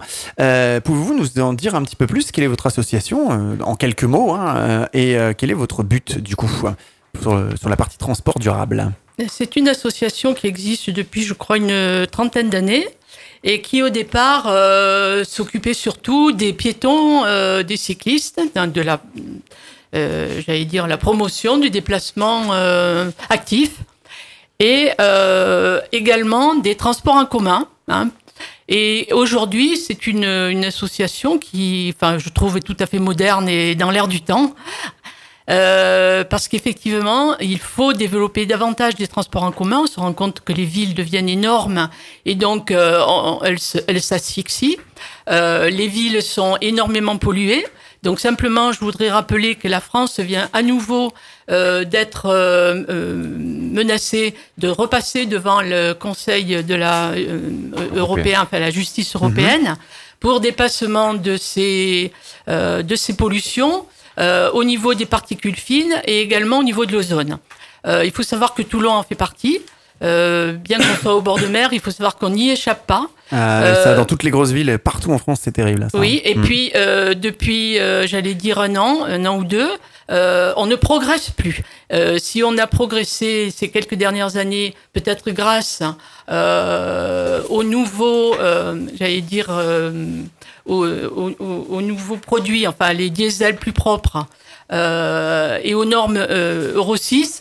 euh, Aujourd'hui, on se rend compte qu'on plafonne. Et pour vous dire, par exemple, le bilan 2016 d'Airpaca nous donnait un- un nombre de jours, euh, un nombre de jours avec un air de qualité qui était pas tout à fait de la moitié. Donc du coup, il faut peut-être changer carrément de, de, de mode de transport. Et pour vous dire, le mois d'avril 2018, c'est-à-dire celui que nous venons de passer, euh, nous avons environ 25 jours, euh, 25% de jours d'air de, bonne qualité. C'est-à-dire que tous les autres jours étaient des, des, des jours de médiocres ou euh, d'air qualité euh, Alors, avec des dépassements alors, du- euh, au niveau des particules et de l'ozone. Du coup, on peut peut-être passer à. On entend une, grosse problématique, peut-être, ou questionnement en tout cas, autour de la- des vélos, par exemple, Alors- et donc des vélos électriques euh, aujourd'hui. demandiez l'objectif. Oui. L'objectif de notre euh, association, nous avons donc un agrément environnement. Euh, et c'est bien la raison qui nous pousse à continuer à parler de comment dire de, de transport propre. Alors vous parlez de vélo électrique. Oui, voilà, pourquoi ça, vous voulez tout absolument parler que- de vélo électrique. Parce qu'on en voit de plus en plus. Est-ce Oui. que c'est une solution et est-ce que c'est vraiment un, un moyen de se déplacer qui peut être durable? Alors, Est-ce que je- c'est je- vraiment écologique? Et écologique surtout, Parce que par on, rapport à la pense- batterie. Je- on pense je- à la batterie et on pense à la production de l'éner- de l'énergie. Euh, Parce la qu'on en voit, production de c'est la mode, le vélo électrique maintenant. C'est pas- enfin, c'est une mode. Moi, je trouve que c'est une révolution du 21e siècle. J'ai Mhm. moi-même un vélo électrique. Euh, mon âge me le permet, je dirais. Et même dans le Tour Et- de France, et hein, ils ont grâce- des, des vélos électriques aussi. Non, Alors, non. Il, est, il est clair que ça permet de démocratiser l'usage du vélo. Beaucoup Alors, plus de gens qui ne faisaient pas de vélo en font plus maintenant. Euh, Ça, oui, vrai. mais euh, à leurs risques et périls. Donc Il manque les il faudra, il les faudra qu'on parle, infrastructures. il faudra qu'on parle des infrastructures, Eh j'en oui. parlerai peut-être après. Mais on se rend compte que dans le Var, euh, il y a eu un, un boom des vélos électriques, et je dirais peut-être grâce à TPM, euh, qui a été une des premières euh, agglos à, à, à- à donner euh, une certaine somme pour euh, voilà. Et, et nous avons Il y donc a des parmi- actions partout en France, effectivement, il y en a autour de ça maintenant. ouais. Ça, ça et, va dans et le bon nous avons. Mm. énormément de ces personnes-là qui viennent faire justement euh, graver leur vélo euh, pour euh, pour pas qu'ils soient volés. Mais ce que je voudrais dire, c'est que effectivement pour le déplacement Et pour les déplacements rapides, par exemple pour des gens qui traversent Toulon, hein, d'est à ouest, bah, aujourd'hui, en vélo électrique, c'est c'est super. On a beaucoup de réactions hein, sur euh, notre page Facebook euh, rapide, actuellement hein. où les gens sont très contents C'est effectivement des rapide et vous développements, euh, arrivez ce propre. hein. Vous pouvez, vous pouvez prendre votre vélo avec votre costume et une cravate Mm. éventuellement. Mais alors du coup, oui, ça pose question. Ouais, ça, se fait, ces- ça, se fait, ça se fait dans, dans différents pays en Europe. Hein.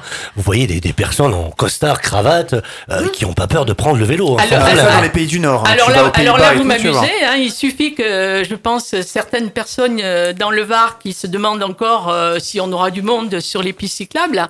Il suffit qu'ils se promènent un petit peu euh, dans le nord de l'Europe pour qu'ils se rendent compte que là-bas, maintenant, Ça, les pays on, du a Nord. des, on a des C'est autoroutes cyclables et que si un jour on, veut avoir euh, et respirer proprement de l'air dans nos agglomérations, il faudrait qu'on ait plus de 10% de gens qui se déplacent à vélo. Il faut savoir qu'aujourd'hui, on est à 1,5%, que l'objectif n'est que de 3%, ce qui est tout à fait insuffisant. Donc, on devrait avoir un objectif au moins de 10%. Et il faudrait également qu'on ait un autre objectif, c'est de réduire la place de la voiture euh, en ville. Si on ne réduit pas la place de la voiture d'environ 50%, si on ne laisse pas des voies qui aujourd'hui sont utilisées par la voiture, si on ne les utilise pas pour les vélos, on n'arrivera pas à obtenir On a, on a quand même. On, n'arrivera même- pas à obtenir les, les qualités de l'air qui nous est demandé par l'Europe. Et donc, ça veut dire qu'on va perdre de l'argent à payer des amendes plutôt que d'investir euh, dans des nouveaux modes de transport. Par contre, on a beaucoup de réactions actuellement sur notre page Facebook et sur les réseaux sur justement toute cette problématique énergétique, recyclage des batteries, etc. Parce que euh, voilà, enfin ça réagit énormément en ce moment. Faut- Niveau recharge, euh, niveau consommation d'énergie sont colossales. Voilà, on a beaucoup Non. de réactions comme ça. Ce n'est pas Qu'est-ce qu'on peut répondre à ça? Parce que comment on produit l'électricité? Alors, que c'est l'électricité, euh, peut-être que monsieur de la Non. euh, Chambre va en dire, mais euh, que on n'est pas. euh, juste ce que je voudrais dire, c'est que euh, au niveau de l'électricité euh, en, en PACA, on n'est pas trop mal placé, mais on pourrait faire euh, beaucoup mieux en ce qui Ouais, concerne. enfin, il faut quand même savoir que la majorité de l'énergie en France est produite par le nucléaire. Donc, enfin, Ah non, la ah non, production c'est l'électricité, Oui, monsieur, qui est l'électricité. produit. Oui, de l'électricité. Eh bien, je vais vous dire, je vais Ouais, mais vous les dire vélos électriques nos, sont les nos recharges. 17, nos 17 centrales ne, pro- euh, ne, ne produisent que 17% de l'énergie. Elles produisent de l'électricité. Oui, non, mais là on parle d'électricité. Oui, mais enfin là on 17% parle de des, l'énergie. des vélos électriques. des- Il y a beaucoup de réactions, ça réagit énormément hein, sur notre page actuellement. Un vélo, un sur les, les, les recyclages des batteries et sur la production d'énergie. On les le vélo recharge électrique, vélos. vous êtes obligé de le recharger Il faut forcément. C'est plus bien l'énergie, sûr. c'est l'électricité. Là, on parle d'électricité. Alors, Bertrand, il y a l'énergie de demain qui arrive. Là, là, ce qui est intéressant, c'est que un, un progrès chasse l'autre. Et donc, nous, euh, on réfléchit déjà au- à la filière hydrogène, Oui. qui est vraiment le carburant de demain. Et sur le plateau de Signes, il faut savoir que c'est la, la seule Formule 1 à hydrogène au monde qui tourne. Personne ne le sait, mais elle fonctionne déjà. Mhm. Et, et on, lors de l'arrivée du, du Grand Prix de, de France, on va installer la première station hydrogène sur, sur le, sur le circuit, sur le Castellet. Euh, L'hydrogène permettra de stocker le, ça, ça- ça permettra de stocker l'énergie de manière plus facile et, et sans forcément faire appel au, au lithium et autres qui vont poser des problèmes à l'avenir, notamment parce qu'on va en manquer et, et ça va devenir une ressource très rare. Voilà. Donc là, l'idée, c'est effectivement, et puis ça, ça, ça coûte effectivement beaucoup d'énergie et, et de déchets à extraire. Et donc là, l'idée, c'est que l'hydrogène sera sans doute le prochain carburant. Il y aura GNL, hydrogène. Ouais, on a- ça fait longtemps qu'on entendait parler de ça. Voilà. Mm. Et, et- et il arrive à grands pas. Et on a même, euh, pour information, un batelier de, la rade de Toulon, mais il y en a d'autres en France, hein, qui, qui réfléchissent à faire fonctionner leur, leur bateau à l'hydrogène, d'ores et déjà. Donc, euh, euh, je parle pas dans 20 ans, hein, je, je pense Mm. à d'ici 5 ans. Parfait, c'est quand même. euh. Ça avance dans le bon sens alors. Et, et Vincent, euh, on parle des, des, des- des batteries justement. Est-ce que ces, ces batteries, euh, une fois euh, qu'elles sont euh, usées, qu'elles sont plus en, en fonction, est-ce qu'on arrive facilement à les recycler? Alors ça, ça concerne le, vélo, bien entendu, mais ça concerne aussi la voiture, hein, parce que nous avons maintenant des, des voitures à batterie électrique. Euh, est-ce que, est-ce que ces batteries euh, sont facilement recyclables? Ce qui est très bien, c'est qu'on se posait la question avant. Euh, et vous remarquerez qu'on ne s'est jamais posé la question il y a 50 ans lorsqu'on nous a fait des centrales nucléaires. Et là, on Ouais, se trouve devant un problème énorme, énorme, énorme qu'on ne sait toujours pas résoudre. Donc effectivement, aujourd'hui, il y a le problème des batteries. Je ne dis pas le contraire, hein, Mm. mais le- ce problème n'est pas à la mesure de ce qui nous attend sur le plan nucléaire. Donc aujourd'hui, les batteries, euh, il faut savoir qu'elles peuvent être encore réutilisées pour du stockage. Hein, c'est une batterie qui n'est pas plus utilisée dans une voiture, elle va être utilisée dans du stockage. Et il faut savoir qu'un moteur électrique est un moteur qui a un rendement pratiquement de 100%. Donc ça veut dire que vous allez avoir des voitures. Aujourd'hui, vous achetez des voitures. Euh, euh, Ouais, mais il faudra quand même résoudre ce d'occasion. problème, ce, ce Ah, problème de il y a- recyclage il, des il y a batteries. toujours, un- il y a toujours, il y a toujours à partir du moment où on consomme. Et je vais vous dire une chose, c'est qu'à partir du moment où on est 7 milliards, vous avez dit. 7 Demain, on sera six, ouais. 11, on- demain, enfin, euh, on sera euh, prochainement 11 milliards. Eh bien, rien qu'en respirant, euh, on dégage du CO2. Donc, à partir du moment, euh, j'allais dire, où on crée la vie, euh, automatiquement, déjà, on crée de la, on, on crée de la pollution. Donc, et c'est vrai que euh, vous avez dit un, un nouveau progrès, donc il faut se pencher. Et je pense que si on se penche en amont, euh, on arrivera à recycler euh, en très grande partie euh, nos batteries.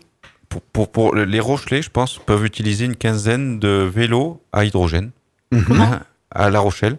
Ouais. Donc euh, ils sont en test, ils coûtent une petite fortune pièce, mais c'est des, c'est des tests et je pense que ça, ça va se développer euh, très rapidement chez nous aussi. Peut-être la euh, future euh, prochaine révolution. Exactement. Pour clore cette partie développement durable, on va attaquer la partie surtout autour de l'agriculture bio. On se retrouve dans quelques petites secondes euh, sur vos radios, dans votre émission Faut qu'on en parle. Vous aimez notre émission? Faites un don sur notre site fautquonenparle.fr pour soutenir l'association Sun Media Productions.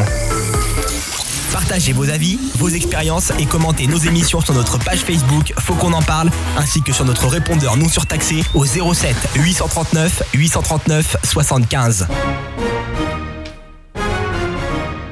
L'agriculture bio, Luc. euh, tu as quelques, quelques chiffres à, nous donner. Bien sûr, hein, mais tout d'abord, il est à noter quand même que la consommation bio est bien évidemment une démarche durable et responsable. Un mouvement de fond, la consommation des produits bio entraîne un changement des habitudes et des comportements euh, chez une grande partie des consommateurs. Ils achètent davantage de produits de saison, oui, 65%, euh, de produits frais, 61%, et ce mouvement n'est pas prêt de s'arrêter. Oui, 96% des consommateurs ont l'intention de maintenir ou carrément d'augmenter leur consommation de produits bio. Que représente en termes d'emploi euh, en France euh, la filière bio? Le bio, hein, c'est aujourd'hui une grande diversité d'emplois. De plus en plus, l'activité biologique, production, transformation et distribution concerne, hein, concernait en 2016 près de 118 000 emplois directs avec une croissance annuelle quand même de 8,4% par an depuis 4 ans. Les emplois se répartissent de la manière suivante. On a à peu près 77 700 emplois directs dans les fermes et en équivalent temps complet, 38 200 emplois de transformation et distribution bio, 2000 emplois de conseil, contrôle, recherche, etc. Et on peut aussi noter euh, qu'au niveau des opérateurs, on recense 36 664 producteurs bio à fin 2017. C'est 13,6% euh, de plus, 5000 quand même euh, producteurs bio depuis l'année d'avant pour une surface agricole de 1,77 million d'hectares en 2017. Quel est le, ressenti des, Français sur, le bio? Mais écoute, pour 92% des Français, les produits bio continuent à préserver l'environnement et 89% estiment qu'ils sont plus naturels car cultivés sans produits chimiques de synthèse. 88% estiment aussi qu'ils sont meilleurs pour la santé. 80% sont que leurs qualités nutritionnelles sont mieux préservées. Donc c'est quand même des chiffres énormes et 70% jugent qu'ils ont carrément meilleur goût.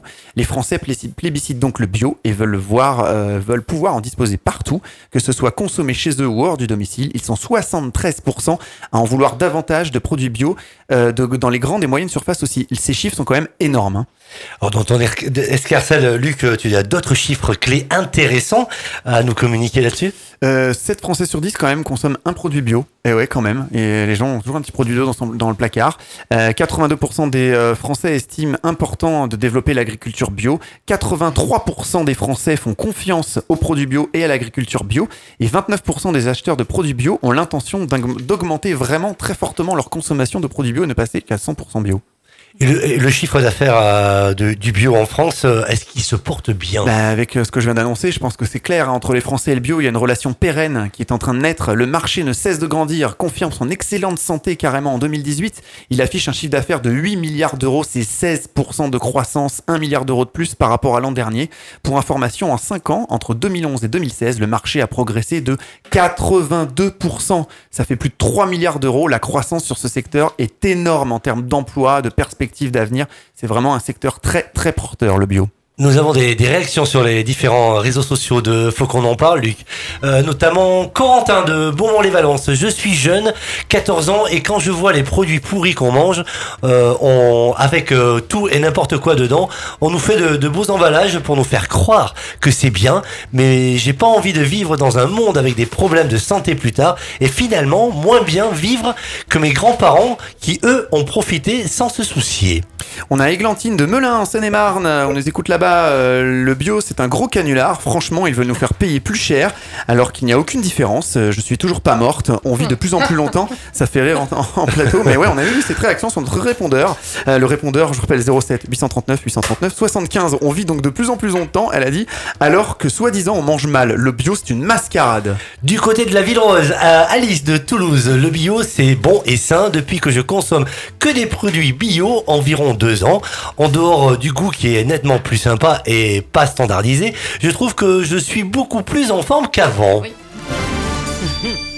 Eh oui, Eh effectivement, on a eu beaucoup beaucoup de réactions euh, sur, euh, sur ce sujet, sur le bio. Alors j'ai annoncé des chiffres euh, exceptionnels, tout va bien. C'est vrai que c'est un secteur dont on entend euh, plus parler. Donc on entend beaucoup beaucoup de choses autour du bio. Mais qu'est-ce que c'est que le bio concrètement? Sylvain, Sylvain. Apostolo, qu'on va entendre parler sur cette partie, donc qui est porte-parole de la Confédération paysanne du Var. Sylvain. Oui, alors euh, le bio, euh, déjà, c'est, euh, enfin, d'un point de vue paysan, c'est un, c'est un mode de production. Donc, euh, Difficile qui Plus est- difficile que... qui est différent. C'est pas plus difficile parce que ça demande aussi de la recherche, de l'innovation, de, de réfléchir à comment à nos pratiques. Uh-huh. Mais disons que c'est euh, euh, quelque chose de différent. On repense euh, les, euh, les systèmes, euh, la façon de, de produire par rapport à une agriculture qu'on peut appeler euh, conventionnelle, qui a été, euh, on va dire, standardisée dans un modèle euh, de développement économique euh, pour euh, l'agrandissement, pour la concentration. Et euh, l'idée euh, qu'il y a eu euh, dès le départ des mouvements de, de, de paysans et de paysannes qui ont voulu se lancer dans le bio, c'est aussi d'arriver euh, à lier l'agriculture biologique et l'agriculture paysanne, quoi. C'est-à-dire d'avoir sur des modèles euh, qui sont des, des fermes euh, à taille humaine, euh, qui sont souvent en polyculture, donc euh, qui sont qui font pas de la monoculture, et, euh, et d'arriver à garder à garder ce, ce, ce modèle-là. Alors qu'on a vu euh, le développement du, bleu, du bio qui, s'est, euh, qui, qui a pris vraiment une, cro- une croissance, vous avez dit les Ouais, chiffres. énorme, énorme. 82%. en- Donc euh, ça attire aussi ben, des convoitises économiques et en particulier des industriels. Et donc on voit aussi euh, tout un pan de bio qui se développe euh, qui, avec des produits industriels. Donc on, on, on retrouve plus bien la différence effectivement avec euh, des produits classiques. Et euh, donc là, il y a vraiment aussi des questions à se poser euh, dans le, le développement du bio pour garder euh, une agriculture qui reste paysanne. C'est ça, parce que dès qu'on commence à parler d'argent, hein, bizarrement à l'époque tout le monde disait le bio, ça va jamais rapporter, ça marchera jamais, Bah, etc. euh, Maintenant ça brasse de l'argent. Eh bien, clair- clairement, euh, vulgairement, même, ça brasse du fric. Du coup, les industriels s'y intéressent. Ben, la Clairement, surface agricole cultivée en bio euh, a connu une hausse de 15% en France en 2017. Euh, ça prouve bien Ouais, que c'est énorme. c'est. c'est- Non. Alors les producteurs euh, et les filières sont en augmentation pour répondre à la demande des consommateurs. On le voit un petit peu partout en France. Hmm. C'est ces magasins qui font que que que du bio, n'est-ce pas? Oui, oui, oui. Euh, Est-ce que euh, Sylvain, il y a, il y a des, euh, des moyens d'accompagner justement ces, ces personnes pour passer euh, d'une agriculture, euh, on va dire normale, à du bio? Alors euh, oui, enfin normal, c'est. Enfin, euh, avec moins de pesticides, Voilà. moins de, moins de, Euh, de oui. produits phytosanitaires. Oui, ben, enfin, c'est sûr que euh, il y a nécessité d'avoir un, un soutien technique et puis euh, euh, un peu. Quelles sont les structures qui peuvent accompagner ces personnes? Ben, sur euh, des structures, il y a euh, des, des organisations euh, de producteurs bio. Euh, dans, le, dans le Var, ce qui nous concerne, ça s'appelle AgriBioVar. Après, il y en a dans, dans chaque département où euh, déjà c'est euh, des, des paysans et des paysannes qui s'organisent et qui peuvent échanger techniquement, pardon, promouvoir l'agriculture. Et c'est vrai que c'est important les moments de formation, d'échange, parce que il faut repenser un peu nos pratiques sur les fermes. Quoi. Donc ça, c'est important. D'accord. Et est-ce que par exemple, euh, lorsque une, une terre a été euh, utilisée sans, euh, avec quand même pas mal de, de, de produits phyto- phytosanitaires, est-ce qu'il y a une période euh, pour arriver à, à pouvoir Hmm. cultiver du bio, en sachant quand même que dans le sol, les, Moi, les, produits phytosanitaires restent quand même un certain temps. Oui, parce que par exemple, pour, pour préciser, on peut lire, par, par exemple, je prends l'exemple du vin, on peut lire sur certains produits, comme les bouteilles de vin, que le vignoble est en reconversion bio. Voilà, c'est lié, c'est quoi tout ça? Alors, il faut bien faire attention quand on parle de bio. euh, on parle, enfin, la bio, c'est un, label, on va dire, hein, donc euh, qui a un cahier des charges euh, qui est officiel, qui a été français, qui est maintenant européen. Euh, donc, euh, quand il y a un label euh, bio sur un produit, c'est un cahier des charges précis. Mhm. Après, euh, au niveau de l'agriculture, il y a un tas de pratiques différentes. Il existe d'autres labels. Enfin, bon, ça, peut être, euh, voilà, il y, a, il y a plein de choses différentes. Mais donc, pour pour l'exemple du vin, euh, c'est euh, jusqu'à présent, c'est les vignes qui sont en certification et non pas la vinification. Donc, euh, euh, Oula, si vous ah voulez, ouais, c'est compliqué. Donc Oui. on peut acheter du vin qui est, du vin qui est estampillé bio, ça veut dire qu'il y a mais pas c'est de pour ça que sur votre produits, bouteille, il y euh, a marqué, euh, il peut y avoir marqué Non, pré- présence bio. de sulfite en fait. Oui aussi. Oui. Donc euh, le, le- soufre qui est un, un conservateur qui est utilisé en vinification, mais euh, il n'y a pas de pesticides, enfin de, il n'y a pas de, de, de produits forcément sur les vignes quoi. Donc euh, c'est euh, des choses qui ont été un peu différenciées quand même pour euh, pour des questions aussi de, de, de, de fabrication. Euh, après il y a des vins qui sont sans sulfite, mais ça c'est bon c'est autre question. Mais, euh, mais donc en fait, euh, pour euh, répondre à votre à votre question sur la question de, de la conversion bio, parce que euh, quand on est dans une non bio et qu'on veut passer en bio, ben, il y a une période de conversion euh, qui est de deux ans, on va dire, pour des, des terres euh, cultivables euh, où on fait des céréales ou, ou- ou des cultures fourragères, et qui peut être un peu plus pour les cultures pérennes comme l'arboriculture qui est de trois ans, euh, si je ne me trompe pas. Donc, euh, durant cette période où on commence à mettre en place, enfin, c'est pas on commence, on met en place des pratiques euh, de l'agriculture biologique, donc euh, qui n'est pas d'utiliser euh, des pesticides de synthèse, euh, donc euh, des produits chimiques de synthèse, Mhm. euh, voilà, qui au niveau de l'élevage, de faire attention quand, au traitement des animaux. Il y a aussi une question de ben, de, de, de concentration des animaux, voilà, de, de, de pratiques d'élevage pour euh, pas d'élevage hors sol, pas de culture hors sol. Donc voilà, c'est un lien au sol et à l'environnement qui euh, qui est très important. Donc euh, durant cette période de conversion, euh, il y a tout ça qui est mis en place, mais on n'a pas encore le label bio pour que au bout de ces deux ans, on est censé avoir des produits qui sont, on va dire, où on retrouve plus de, traces de produits qui ont été utilisés avant. Et, clairement, en fait, on- avec toute cette, euh, cette demande, aujourd'hui, il y a- il y, a un boom sur la demande du bio. Euh, comment concrètement on va pouvoir cultiver du bio à grande échelle sans faire de, de, de- voilà, de, de la- de l'agriculture conventionnelle? Est-ce que c'est possible ça? Mais euh, oui, c'est. Il y a une forte demande aujourd'hui c'est- sur le bio. C'est très possible. La question, et c'est là où on aborde un peu les questions de politique agricole et de développement de l'agriculture, c'est-à-dire que euh, pour nourrir tout le monde, il faut beaucoup de paysans. Et il faut des euh, Voilà. fermes Alors qu'il y en a de moins en moins. Et alors qu'il y en a de moins en moins. Oui. Parce qu'en fait, on est, euh, on va dire que la politique agricole commune, donc qui est euh, un système de, de, de financement de l'agriculture européen, euh, qui oriente euh, énormément le type d'agriculture, puisque Voilà. forcément, euh, quand on a, euh, on a du mal à vivre de notre métier. Ouais, mais ça, euh, c'est ça. C'est parce que le problème, c'est que voilà, un, agriculteur va travailler, euh, j'exagère, à 20 heures par jour, mais c'est limite ça. Enfin, en tout cas, euh, oh, c'est- 10 c'est- heures, ça suffit déjà bien. Ouais, mais, oui, mal. mais 7 jours sur 7. Ah, Ouais, ok, bah il, oui. il va bosser 10 heures par jour, euh, 7 jours sur 7. Au final, il va gagner 3 fois rien.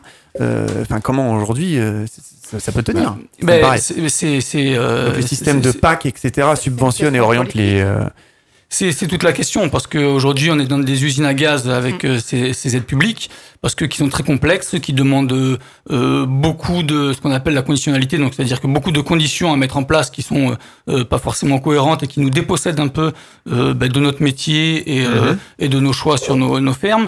Euh, donc la question euh, vraiment euh, de, de développement de l'agriculture et de développement de l'agriculture bio, c'est que il faut arrêter à subventionner, à produire une agriculture d'exportation, mais plutôt euh, aller sur des systèmes qui sont euh, beaucoup plus résilients, qui sont beaucoup plus euh, adaptés à l'environnement et euh, qui euh, et qui peuvent produire pour la production locale. Parce que en fait et ça va revenir un peu sur le débat qu'il y avait en première partie mais aujourd'hui on a toute une agriculture qui produit pour l'export qui est subventionnée qui envahit euh, Ouais. des marchés euh, en, par- en particulier notamment euh, dans les pays d'Afrique qui détruit l'économie, l'agriculture vivrière locale. Donc on se retrouve avec des gens qui ne peuvent plus vendre leur propre production et on se retrouve avec des émeutes de la faim et euh, des gens qui euh, et des famines. Complètement Donc, euh, aberrant, L'idée c'est pas de dire euh, il faut euh, produire plus pour nourrir le monde. Ça c'est vraiment une idée qu'il faut tordre le cou. Il faut produire différemment parce qu'il faut que chacun produise dans son pays pour nourrir sa population. Enfin, Du coup, il faut faire une agriculture durable, c'est ça? Oui, une- enfin après, on voilà. va dire c'est- éco- ce que écologiquement c'est ce que je voulais dire, durable. Ouais. Et socialement juste, utilisé à plein de sens différents, mais Mm. nous on appelle ça euh, de l'agriculture paysanne, quoi. C'est-à-dire que c'est euh, c'est de l'agriculture qui à la fois euh, prend en compte euh, l'environnement, enfin l'écologie, l'environnement dans lequel on travaille pour être en équilibre Mm. avec, qui prend en compte la qualité des produits qu'on veut euh, fournir Bon. aux consommateurs, Le respect qui des prend- saisons aussi. voilà, qui prend en compte le respect des Des saisons, Exactement, et puis oui. aussi Et c'est ça, ouais. qui prend en compte euh, la, qualité de vie, la qualité de vie et la possibilité de vivre de son métier des paysans, Mm. et enfin voilà toute la dimension sociale aussi. Donc il faut euh, Et puis la, la nature, quand même, euh, produit et généreuse euh, avec nous, quoi. Je veux dire, euh, si on la laisse. Si on la respecte, si on respecte les saisons, Si on respecte si les on cherche saisons pas à et faire des surtout- tomates en plein hiver et euh, des fraises, C'est exactement ça. Et, et Hein surtout, si on on n'est pas sur des semences qui sont euh, aussi euh, stériles, qu'on demande à. On plante et puis qu'on ne peut pas reproduire, puisque quand on a des bonnes plantes et qu'on sait que les semences peuvent être re- euh, réutilisables, eh ben, la nature vous les fournit gratuitement. oui, c'est-à-dire Et qu'on donc, a on les remet et on peut redonner et on peut. Hmm. Voilà. Et donc, si chacun a même une parcelle, enfin quelque chose, ben, forcément. euh, on a, on a des parasites en agriculture qui sont euh, très problématiques. Hein. C'est des Mm. parasites qui s'appellent Monsanto, qui Voilà. s'appellent euh, Mm. tout ça. Ouais, ça, c'est Donc, un euh, débat que pourrait. C'est, Mais oui. c'est, Ouais. Euh, ils, ils Ouais. ont fait des, des, des, des, des- des semences euh, qui, qui ne se replantent, enfin, Voilà. qu'on peut pas replanter la, la récolte pour euh, rendre dépendants les paysans. Voilà. Alors que moi, par exemple, j'ai des semences les qu'on appelle les semences de Mhm. ferme Voilà. que je ressème chaque année. Pas, pas toutes, mais j'en ai. Donc, euh, Est-ce que, est-ce que le changement, est-ce que, pardon, est-ce que, est-ce que le changement climatique euh, ne donne pas du, du fil à retordre justement par rapport à, à, à cultiver euh, plus difficilement ou plus facilement Ah ben ça c'est clair que le, le changement climatique euh, est un vrai problème qu'on commence déjà à sentir aujourd'hui, euh, non pas dans un réchauffement global, mais on va dire euh, dans des euh, situations climatiques extrêmes. quoi. Hmm. Euh, Enfin là on voit cette année, bon, euh, l'année dernière pluie, on a eu chaleur. une sécheresse Ouais, voilà. comme on n'avait jamais eu. Euh, il n'a pas plu euh, de presque d'avril-mai ici jusqu'à euh, décembre, six mois, jusqu'à décembre. mois. Ouais. Et, au- et cette année, euh, il pleut jusqu'à enfin, jusqu'à maintenant, il continue de pleuvoir. Et euh, ça, on n'avait jamais vu ça non plus. Quoi. Donc, euh, en fait, la question qui va se poser euh, d'un point de vue de la production agricole, c'est de travailler à la fois sur des variétés, sur des pratiques euh, qui peuvent être euh, adaptées et qui vont, euh, on va dire, s'adapter à un terroir, à un, à un local, et puis qui peuvent être Ouais, parce que- avoir une rusticité, quoi. En- Voilà. Effectivement, en fait, c'est deux, choses. Le réchauffement climatique peut faire remonter certaines plantations. Je dirais, on pourrait faire du vin bientôt, pourquoi pas dans toute l'île de France, par exemple. Mais ça, ça, à la limite, c'est un problème. Et après, il y a surtout le problème des extrêmes. Comme Sylvain, vous venez de le souligner, euh, bah, trop de pluie ou trop de sécheresse, c'est pas bon. Donc, comment arriver à s'adapter? Bertrand, oui, Oui, moi je voudrais rebondir sur le de la CCI du Var, responsable du pôle filière. Voilà, euh, avec le regard, excusez-moi, toujours un peu économique et, et marché, c'est vrai qu'aujourd'hui, euh, la moyenne distribution euh, euh, cherche absolument des produits bio, mais j'ai envie de dire que si c'est ça leur objectif, ils peuvent trouver en Argentine. Et d'ailleurs, malheureusement, on importe énormément de produits bio. Je vais y venir tout Oui. à l'heure. Et nous, en tant que chambre de commerce, ça nous fait mal au cœur parce qu'on préférerait que les emplois soient chez nous que, que, que chez les autres. Et la deuxième chose, c'est qu'on constate que les consommateurs, ils veulent des produits locaux. Et là, effectivement, on voit qu'il y a des agriculteurs quand même qui s'installent à nouveau, que finalement, pour vivre plus correctement, ils ont compris que c'était pas forcément la grande distribution qui était le meilleur euh, payeur et que les circuits courts. hein. Et on voit effectivement, nous, des restaurateurs ou même des cuisines centrales ou même des, des cuisines euh, d'école hein, qui aimeraient bien se fournir, mais aujourd'hui, on n'a pas assez de producteurs en face hein, parce qu'il n'y a pas assez de terres agricoles et, et puis il faut que le métier redémarre. Mais aujourd'hui, on a plus de demandes que d'offres. hein. Et c'est vrai que moi, je, je comprends tout à fait euh, l'agriculteur qui préfère faire un circuit court avec un particulier où ben, il a sans doute euh, il le vend mieux sans, intermédiaire. Hum. Hum. Et aujourd'hui, on est dans ce, schéma-là. Et, et, et puis, ben, il va falloir qu'il y ait de plus en plus de terrain pour que, effectivement, le- la production, les, les capacités montent en puissance et ça se fait progressivement. Mais pour moi, tout ça, c'est des signaux positifs. Et juste pour illustrer euh, un exemple, c'est qu'il y avait un restaurant qui, qui avait des difficultés à, à sourcer en, en produits locaux et, et bio. En fait, ils se sont associés avec un agriculteur, ils ont racheté un terrain ensemble. Ouais. Et en fait, euh, 80% des légumes du restaurant sont fournis par l'agriculteur qui, Hmm. Ça, c'est c'est- ça, c'est à Toulon. Bon, il y a d'autres exemples en France. Oui, tout à fait. je vois qu'il me fait un clin d'œil, mais c'est vrai. non, non, non, mais c'est vrai que c'est c'est quelque chose qui se, j'allais dire, se généralise, se démocratise partout. Bertrand, vous disiez Mm. à, à l'instant qu'on a, on a moins de terres euh, à cultiver. Quelle en est la raison? Ben, alors, il y a, euh, là, je, je préfère euh, laisser parler la, la personne en face de moi. Euh, je sais que y a- peut-être, ouais. voilà, et Oui. euh, dire qu'il y a une grosse compétition, euh, L'urbanisation. voilà, Mmh, urbanisation. Donc, ce qui veut dire que si, si il y a l'ur- l'urbanisation, euh, des terres, on peut pas en fabriquer. Ah ben, en fait, Bah, il soit il y a de l'agriculture, soit il y a des bâtiments. hein. Voilà, c'est une, une terre construite et une terre perdue. Il faut être clair avec ça. Euh, le foncier, euh, c'est un enjeu central pour l'agriculture et en particulier euh, pour les régions où il y a une forte euh, euh, pression foncière, comme euh, peut l'être le Var, mais il n'y a, pas que cette région-là, puisqu'il y a plein de gens en France qui nous écoutent. Mais euh, c'est sûr que le prix du foncier C'est le même problème partout, euh, hein, déjà, déjà, euh, et, euh, et par chez nous en particulier euh, énorme. Donc c'est-à-dire que pour s'installer en achetant du foncier, euh, ça demande des investissements très importants. Euh, après, on a une consommation du foncier euh, par euh, l'urbanisation euh, qui est galopante. Aujourd'hui, presque dans chaque commune, euh, chaque maire veut sa zone commerciale, quoi. Enfin, c'est pas possible de fonctionner comme ça. Euh, en plus, surtout que que ça soit pour les, les, les zones de, euh, de construction d'habitation ou les zones commerciales, c'est fait où? Autour des villages, sur les terres plates. C'est les terres euh, alluviales, c'est les meilleures terres agricoles. Euh, et c'est les terres qu'on cultive. Donc ça, c'est des terres. On, on est en train de perdre les meilleures terres en fait. Et euh, aujourd'hui, au niveau des documents d'urbanisme et tout ça, il y a, il y a un vrai jeu de dupes qui est en train de se jouer parce que il y a ce qu'on appelle la compensation, c'est-à-dire que si pour pas diminuer la surface agricole sur un territoire, on va dire que ben, euh, si on urbanise une partie, euh, ben, on, on classe agricole d'autres parties. Mais en fait, qu'est-ce qui se passe concrètement? C'est qu'on urbanise les, parties, bonnes euh, les terres alluviales, les bonnes terres, et puis on classe agricole euh, Les les, les terres de collines et tout Ouais, ça. Ouais. si on veut planter des oliviers, euh, on fait pas euh, du maraîchage euh, sur un fond de colline, euh, voilà, ou, Carrément, ou, ouais. ou Ouais, du blé, ouais. quoi. Enfin, je veux dire, c'est donc. euh, Donc, donc Syl- Sylvain, euh, pour nos auditeurs, est-ce que euh, dans chaque commune, dans chaque département, il y a euh, une, euh, une obligation d'avoir un, un, un pourcentage de terres agricoles Ah oui, euh, question, par, ça. rapport, par rapport au territoire de, de la commune, du département? Est-ce que nos, nos, nos, nos élus, euh, les, les gens qui, euh, qui, euh, qui sont des, des, des responsables, euh, même euh, au, au niveau- au niveau du gouvernement, euh, peuvent pas mettre en place euh, un pourcentage pour euh, une commune il y a, La commune étant, ben, il faut euh, 15% de, de, de terres cultivables Est-ce que c'est faisable d'abord? Ouais. C'est vrai que Non, Ça, au niveau du territoire, ça. Ça, ça n'existe pas, du ça existe SCOT. pas en tant que tel parce que, euh, on va dire, un département euh, très boisé comme le Var, des départements les plus boisés, on peut pas leur demander.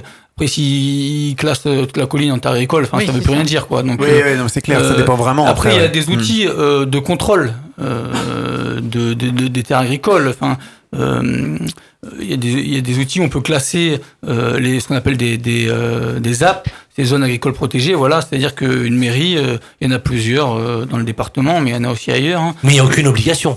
Non, il n'y a pas d'obligation. Il y a pas d'obligation, non, c'est pas pas comme les lois pour les logements sociaux, des choses comme ça. J'insiste là-dessus, c'est qu'il faut une volonté politique et il faut qu'il y ait une conscience aussi des élus pour protéger les terres agricoles. Et ça, c'est une vraie catastrophe aujourd'hui parce que malheureusement, l'agriculture ne pèse plus grand-chose euh, d'un point de vue économique puisque beaucoup de gens raisonnent euh, comme ça. Et du coup, euh, on va dire que c'est pas le, la priorité. par ici, c'est le tourisme, donc on, on développe les structures touristiques et, et puis l'agriculture, on verra après quoi. Ça fait bien dans le paysage, mais Encore euh, l'argent bon, qui dirige après, le monde, euh, hein, Question d'argent. Je je, faire voudrais un peu tempérer parce Ah, que je connais aussi des élus qui, qui font racheter effectivement euh, par la commune des terres agricoles et, et qui les mettent à disposition de paysans pour qu'ils puissent la, la cultiver à nouveau. Donc, euh, y- c'est selon la sensibilité politique des uns et des autres et, et leur vision du développement. Euh, je pense que de plus en plus, on va arriver à des visions intégrées où ils ont, les gens vont prendre conscience qu'on peut pas faire que du développement économique, que, des bâtiments, et qu'il va falloir effectivement, euh, dans une notion de développement durable, euh, mêler Hmm. hein, tous tous ces axes. Et je pense que vraiment, euh, l'État aussi, les, les préfectures, effectivement, et, et, et pas, pas avec leurs euh, documents et, et leurs guides sur tout ce qui est urbanisme, quand même, on commence à avoir un regard de plus en plus euh, euh, pointu là-dessus. Voilà. Ouais, mais enfin, après, on est dans des ordres de grandeur qui sont pas les mêmes, quoi. C'est-à-dire que oui, il y a des initiatives très intéressantes, et c'est vrai que euh, le fait que des collectivités puissent racheter des terres pour installer euh, des paysans et des paysannes, c'est une vraie solution pour euh, contrer le problème du prix du foncier. Euh, après, on perd 1000 hectares de terres agricoles par an, par exemple, sur le département du Var. Euh, donc euh, c'est des choses, euh, ça va. et après, on subit des grosses inondations parce que euh, ben, euh, Ouais. euh, l'étanchéification des terres ben, fait que l'eau euh, coule. Enfin voilà, il y a un tas de problèmes après qui, qui sont liés, quoi. Donc euh, c'est c'est quelque chose un peu global, quoi, quand même. C'est dommage, je connais personne de la Chambre d'agriculture du Var. On a, on a invité beaucoup de monde, hein, mais voilà, après, certaines, tout, le monde, tout le monde ne pouvait pas venir présent. Tout à l'heure, Sylvain parle d'AgriBiovar. Malheureusement, bah, ils ont trouvé personne pour venir ce soir. Sinon, ils seraient venus avec plaisir. Sylvain, est-ce que, est-ce que on- le, le particulier peut faire du bio à la maison? Ouais, ouais, par exemple. Ah oui. C'est ce que Bah, fait le particulier en bah, général, on non Et quels, sont, quels seraient les, les, les, les, les 3-4 conseils qu'on pourrait donner, Ouais. ou que vous, Allez, pourriez, petit que vous tuyau. pourriez donner euh, comme tuyau aux, aux particuliers En plus, on est en plein, on, on arrive à- aux plantations de tomates, de, de basilic, etc. Dans, dans, le, dans le sud de la France, mais aussi euh, de partout en France. Hein. Partout, on mange partout, des tomates et, de- et- hein. et on goûte du basilic partout en France. Hein.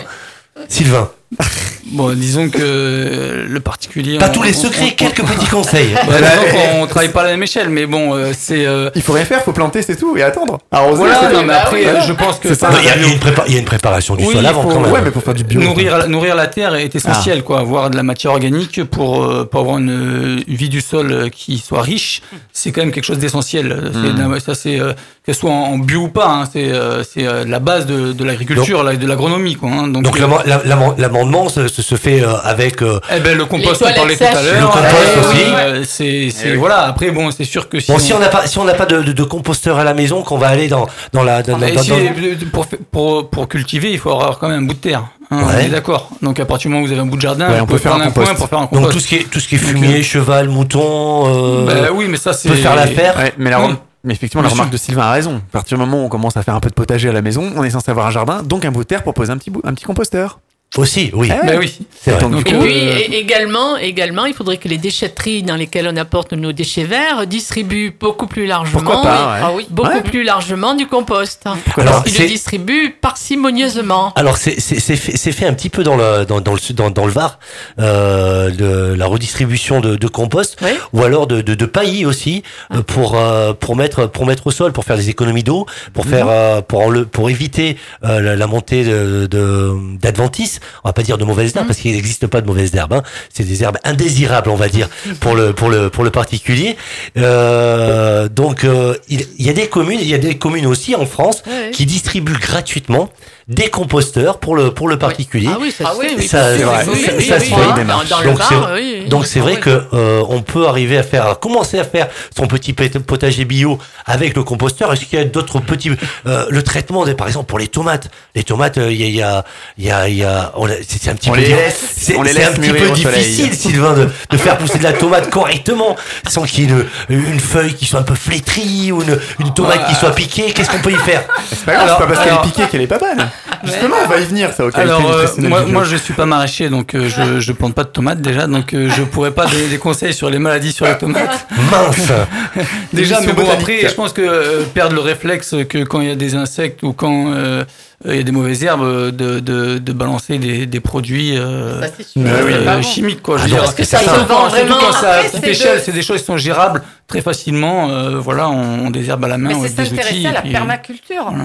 et de, euh, de regarder qu'en fait compte les plantes sont Hmm. on les euh, si on demande on sait que on doit mettre certaines plantes avec euh, des plants par exemple Avec des tomates pour pouvoir euh, donc qui va empêcher que par exemple des insectes ou des pucerons euh, viennent euh, abîmer euh, par exemple votre plante tomate. Est-ce que vous pensez, euh, Laetitia, que les, les, les les particuliers sont, sont informés sur, sur ces, ces Alors, différents ça, points, non. justement Non, bien alors ça Et c'est pas la, faci- la facilité pour eux d'aller dans, une, dans, une, dans une enseigne X ou Y pour aller dire, bah tiens, produit pour ça, ça, je vais prendre ça.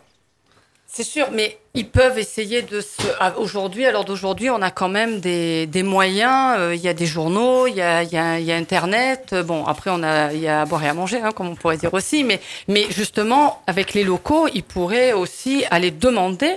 Euh, Je veux dire, euh, à leurs agriculteurs, tout simplement, euh, vous pouvez demander, euh, vous allez acheter certaines choses, mais si vous avez envie d'avoir trois plants de tomates dans votre jardin, ben, vous pouvez dire est-ce que qu'est-ce que j'aurais besoin pour euh, éviter d'avoir des pucerons ou- et en principe ça Oui, ben, ils vont pas vous- il va correctement. vous conseiller bien Hmm. sûr ils sont pas là pour euh, non y a Après, de- des- questions. On a eu pas mal de questions d'auditeurs autour de euh, suffit-il de manger bio pour manger bien? C'est une idée reçue ou bien réelle?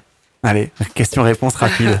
Bien par Bah, rapport c'est à déjà. Dernier quart d'heure. Ou- c'est- déjà bien en de- plateau, en plateau, c'est sûr que ça va être difficile que vous disiez Ouais. le contraire. je Alors. Laetitia, euh, qui Laetitia Allez. ouais ben, manger manger bio c'est déjà bien Parce que bon, on a bien vu, hein, euh, comme on a expliqué, que l'agriculture bio donc euh, est exempte de donc de produits chimiques, de produits Mais de manger synthèse. bio, c'est plus cher.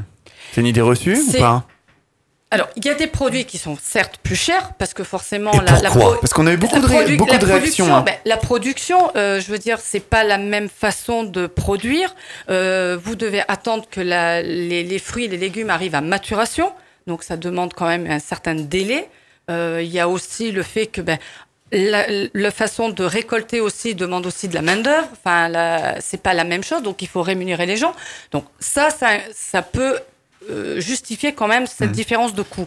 Hum, Après, il y a quand même aussi au niveau du goût, gustativement Oui. et nutri- nutritivement, si vous avez Est-ce euh, qu'ils un- sont vraiment meilleurs au goût alors, tous ces Ils aliments sont- bio? Ils sont meilleurs au goût du moment qu'ils sont arrivés à maturité, forcément. Et du moment Oui. qu'ils viennent de pas très loin. et qui non n'ont pas très Voilà, loin c'est ça. Et du coup, qui n'ont qui ont été cueillis, euh, au bon qui ont moment. été- voilà, cueillis au bon moment. Ouais. Voilà. Parce que s'ils ont fait le tour de la planète, faut les cueillir bien avant, quoi. hein. Ben voilà, donc après, ça, le le- problème. on va en revenir aussi. Le bio local, Il c'est faut. très bien. Le bio euh, qui vient de l'autre bout venir. du monde, bah, il faut bien se rendre compte qu'il n'est pas venu à maturité et qu'il a été ramassé Justement, trop c'est tôt et qu'il n'a pas de goût. Donc après, il y a des gens qui vont vous dire, ben, j'achète du bio, oui, en supermarché. Et puis ils vont vous dire, mais oui, euh, Non, parce que c'est c'est- vendu hors de prix en plus. Si- en Sylvain voulait magasin, réagir, hein. Oui, plus Sylvain. hors de prix que, que d'aller voir un, un- un local. Mhm. hein. Oui, sur la, sur la question du prix, il faut, il faut vraiment comparer ce qui est comparable. quoi. Voilà, C'est-à-dire ouais. que. euh, Il y a encore l'écart se resserre aujourd'hui. hein. Oui, voilà, Oui. non, mais, euh, mais ça arrive voit. que si on va dans, par exemple, dans un magasin de producteurs, eh ben, on trouve des, euh, des, euh, des légumes qui sont moins chers qu'en supermarché. Mhm. Enfin, ça, c'est des Tout choses qui arrivent. Quoi. Oui. Après, c'est sûr que dans les magasins bio, tout ce qui est produits transformés, euh, là, on, on va être, Voilà. On va être voilà, sur, euh, oui. sur pas la même chose. Quoi. Mhm. Mais, euh, mais bon, il faut Privilégier les circuits que, courts. le- Voilà, le, le, le circuit et les, circuit intermé- court, et les hein. intermédiaires fait aussi euh, le prix. Hein. Et puis regardez aussi ce que vous achetez. Quand vous allez même dans les magasins bio, euh, il y a beaucoup de bio qui vient d'Espagne, euh, qui vient d'Italie. Bon, après, ça. où ils n'ont pas les, les mêmes, les, mêmes, euh, les mêmes exigences. Une- Exactement, une, oui. question, une question quand même que tout le monde se pose, c'est clair. Est-ce que bio rime vraiment avec écolo? Parce que, comme on l'a dit euh, juste Voilà. avant, Mm. on peut vraiment se poser la question, car on peut trouver du bio quand même qui vient de très loin, de Mm. très très loin, de l'autre bout de la planète. C'est quand même paradoxal. Donc je vais acheter du bio qui vient du fin fond de l'Argentine. Ben, ça, c'est l'éducation. Ça, C'est éduquer les gens à C'est être pas bio parce que c'est écolo, responsables hein. et à, et à consommer euh, pas écolo. correctement et à savoir qu'est-ce que c'est que l'écologie, qu'est-ce que c'est que l'agriculture biologique. Parce que souvent les gens parlent de bio, bio, bio, bio, bio, on se dit ouais c'est écolo, etc. Et puis on va aller acheter des, des trucs qui viennent de, des- qui ont fait euh, 20 000 km quoi. Mais ça, vraiment, je pense que Bertrand. le consommateur est en, en train de changer. Parce que je, je vous assure que les, les, les, les, les- les, euh, le monde économique est à la recherche de produits locaux, mais, mais, mais vraiment euh, euh, sans forcément de négociation, etc. Parce qu'ils ont bien identifié qu'il y avait que, que l'acte de consommation était en train de changer et que les gens identifient que quand ils achètent un produit local, forcément, on peut imaginer aussi que le salarié est local. Voilà. Et oui Tout en fait. plus. Donc là, Donc au-delà de la qualité reste. du produit, c'est que quelque Mm. part, c'est d'ailleurs ce que font les collectivités locales sur leur cantine scolaire. Euh, au début, c'était de faites du bio, euh, faites local, et non, c'était faites bio. Mais après, ils ont dit non, mais attendez, euh, ok, euh, on, on vous finance et quelque part, vous, avec les salaires, vous faites, vous financez une quarantaine de salariés sur mon territoire, c'est bien. Mais moi, en tant qu'élu, finalement, je m'aperçois aussi que le budget que je vous donne, il y a une partie sur les- vos achats. Et que ça, ça, ça, par contre, les achats, ben, ça part euh, en Argentine, au Brésil. Ouais, ouais. Et pour avoir audité une entreprise, euh, une, une centrale, une cuisine centrale, je peux vous assurer qu'à l'époque, euh, c'était des- des achats mondiaux. Donc on était à Draguignan, mais sur, sur son ordinateur, euh, il achetait au niveau mondial et c'était au centime près parce qu'effectivement, il y a une contrainte é- économique, très Économique, forte ouais. qu'on leur donne. Et, et- et donc, euh, ils avaient, euh, pour eux, c'était, euh, pour le gestionnaire euh, local, c'était compliqué, mais entre le moment où, où, où- où j'ai fait l'audit et, et le moment où euh, je suis revenu, en fait, il avait une lettre de sa direction que, qui- stratégique qui avait identifié que les élus étaient en train de changer de bord, aller revoir leurs exigences dans leur contrat et aller demander maintenant essayer, euh, de- de- de- de- de- d'acheter des produits locaux. Locaux. Mm. Par contre, aujourd'hui, je pense pas qu'il y ait adéquation entre euh, les, les prix qu'ils demandent et, Ouais. Ouais. Ouais. Sylvain. Oui, non mais c'est pour ça que je, je me permets d'insister un peu sur le fait que euh, le, le, le bio, euh, le label bio, c'est un cahier des charges Mm. et que euh, le- un cahier des charges, c'est un contenu. Donc quand par exemple on est passé du cahier des charges français au cahier des charges européen, eh ben il y a eu une, un peu une diminution d'exigence. Qui Euh, vient vérifier tout à ce cahier des charges pour les, pour les producteurs de bio, par exemple? Bah, Des organismes qui sont certifiés par l'État, euh, il y en a plusieurs. Est-ce que c'est fait régulièrement? Est-ce que Oui, le, c'est fait le particulier année. peut se dire, bah, c'est bon, j'achète du bio, je suis sûr, je suis certain. Ah, c'est OK. euh, enfin, normalement, si c'est fait correctement, il y a quand même des contrôles, c'est vérifié. Enfin, notre comptabilité est épluchée. Bon, c'est quand même. euh, il y a quand même. euh, après, euh, il peut toujours y avoir des contrôleurs qui font ça par-dessus la jambe, mais mais c'est non. Normalement, c'est Oui. quand même contrôlé. Il y a, il y a une garantie, on va dire. euh, là-dessus, mais euh, ça n'empêche pas que euh, le cahier des charges, euh, il est le contenu est défini. Donc, n'est pas parce que c'est bio que ça résout tous les tous les problèmes ou ça peut quand même venir de l'autre bout de, planète- de la planète. Mm. Et par exemple, j'ai un, ex- un exemple, c'est- c'est c'est la quinoa, par exemple, qui a eu une Mm. grosse mode dans les ouais. magasins bio. Mm. Et en fait, dans les pays d'Amérique du Sud où c'est produit, eh ben en fait, c'était au début ben, une production un peu locale, quoi. hein. Voilà, c'était un- une céréale locale. Et puis, comme ça a très bien marché, eh ben, euh, ça s'est développé. Du coup, au final, euh, ça utilisé que les terres en, en coteaux, puis ça a fini par utiliser les, les terres de plaine. Mm. Et donc, en fait, euh, les gens se retrouvent à produire pour l'exportation et non plus pour, euh, Pour eux. pour eux. Et en fait, on est en train de déstructurer, déstabiliser Mm. complètement euh, l'agriculture euh, d'un pays, alors que c'est soi-disant euh, bio et que euh, Ouais. nous, on aime. Alors, c'est sûr, c'est très bon, mais bon, là, on, on est quand même sur des systèmes qui, euh, en fait, euh, ne sont pas du tout euh, sur une autonomie alimentaire des Mm. populations, sur un équilibre aussi. euh, au niveau social aussi des gens qui travaillent dans des conditions parce que quand ça vient euh, d'autres pays euh, en particulier en Espagne ou dans d'autres pays il y a des gens qui travaillent dans des conditions qui sont proches de l'esclavage quand même pour On est inondé hein, par les produits euh, espagnols. C'est pas spécialement pour critiquer, mais. Laetitia. Oui, Mm. pour rebondir sur le quinoa, euh, après, c'est de savoir sur quelle terre. Et euh, en France, a priori, euh, de ce que j'ai pu voir, alors après à revérifier aussi, hein, mais c'est que dans le Maine-et-Loire, ils font de la culture de quinoa. D'accord. Donc, euh, on peut pas consommer. Pourquoi pas euh, voilà. Pourquoi pas Alors, on, par- on parle, on parle bio, euh, Ouais. Sylvain et euh, tous nos invités autour, autour de cette table. Est-ce que le bio en France euh, a les mêmes euh, exigences que, que l'Espagne, que ces pays de l'Amérique du Sud? Est-ce que la personne qui va acheter du bio d'un produit qui vient d'Amérique du Sud peut se dire, bah, euh, il y a les mêmes exigences au niveau de la production qu'en France? Alors euh, Parce qu'on sait qu'en en Espagne, euh, Au, au niveau, au niveau européen, il y a un règlement qui est commun. Donc, euh, tout le monde est censé appliquer le même. Après, tout le monde est censé, vous venez de dire. Ben, Ouais. euh, moi, je suis pas, euh. Non, non, mais- je suis pas contrôleur. J'écoute euh, vos paroles. Bio, hein. moi, je suis paysan euh, dans le sud de la France. Alors après, je je sais pas comment les choses se font euh, dans un pays ou un autre. hein. Moi, je sais que quand je suis contrôlé, euh, ben, on regarde toutes mes pratiques et euh, toute ma comptabilité. Après, euh, pour ce qui est des autres pays au niveau euh, international, euh, il est censé avoir des équivalents, quoi. Donc euh, euh, après, je pourrais pas vous répondre en détail dans quelle mesure euh, les En général, normalement, no- dans- en général, normalement, le bio dans le monde est euh, non, est je, à peu je près pense toutes que les mêmes règles. glo- Globalement, euh, ça, ça correspond quoi. D'accord. On peut quand même faire confiance alors. Effectivement. On peut faire confiance au bio qui vient de, de partout, même si ce n'est pas écolo d'acheter du bio d'Argentine. Et d'acheter plutôt, Bah, et plutôt local. Oui. c'est, c'est du bio Alors- certes, mais bon, il y a l'importation euh, qui fait que Mm. bah, euh, et- Il y a un impact carbone très Avant d'attaquer la toute dernière exactement. partie euh, et les quelques minutes qui nous restent. Donc euh, clairement, on peut quand même conclure que manger bio, c'est quand même un modèle durable et vraiment, euh, Ouais. vraiment écologique. Oui. Oui, quand même. Mm. Vous êtes d'accord? Bio, Ah local. bah Bio local. Bio local. Voilà, en fait, faut, faut coupler les deux Faudrait, termes. voilà. c'est ça. Mm. C'est exactement ça. C'est du, du bio local, ouais. Pour que ça Local soit bio. cohérent, quoi, pour que ça Mm. soit cohérent. et, et, et Agnès aussi qui est euh, du côté de. C'est vrai que- on en discutait hors antenne euh, du côté des, des îles de Porquerolles et de Ouais. Gien euh, au niveau de la production. euh, ça se passe comment? Alors, on est dans un contexte un peu particulier puisque à Porquerolles, hein, on est sur, euh, sur une île. On a des Très belle, très belle île en Mm. plus. hein. très Mm. belle île. hein. Et dans, dans le cadre d'un partenariat avec le, le parc national de, de Porquerolles, eh bien, nos équipes entretiennent les, les vergers, les vergers conservatoires. hein. donc, on entretient la, la biodiversité puisqu'il y a 250 variétés de, de figuiers, 150 d'oliviers, une cinquantaine de, de mûriers. Donc c'est un patrimoine, hein, euh, un patrimoine national, voire international. Et tout à l'heure, on évoquait hein, les, changements climatiques euh, possibles.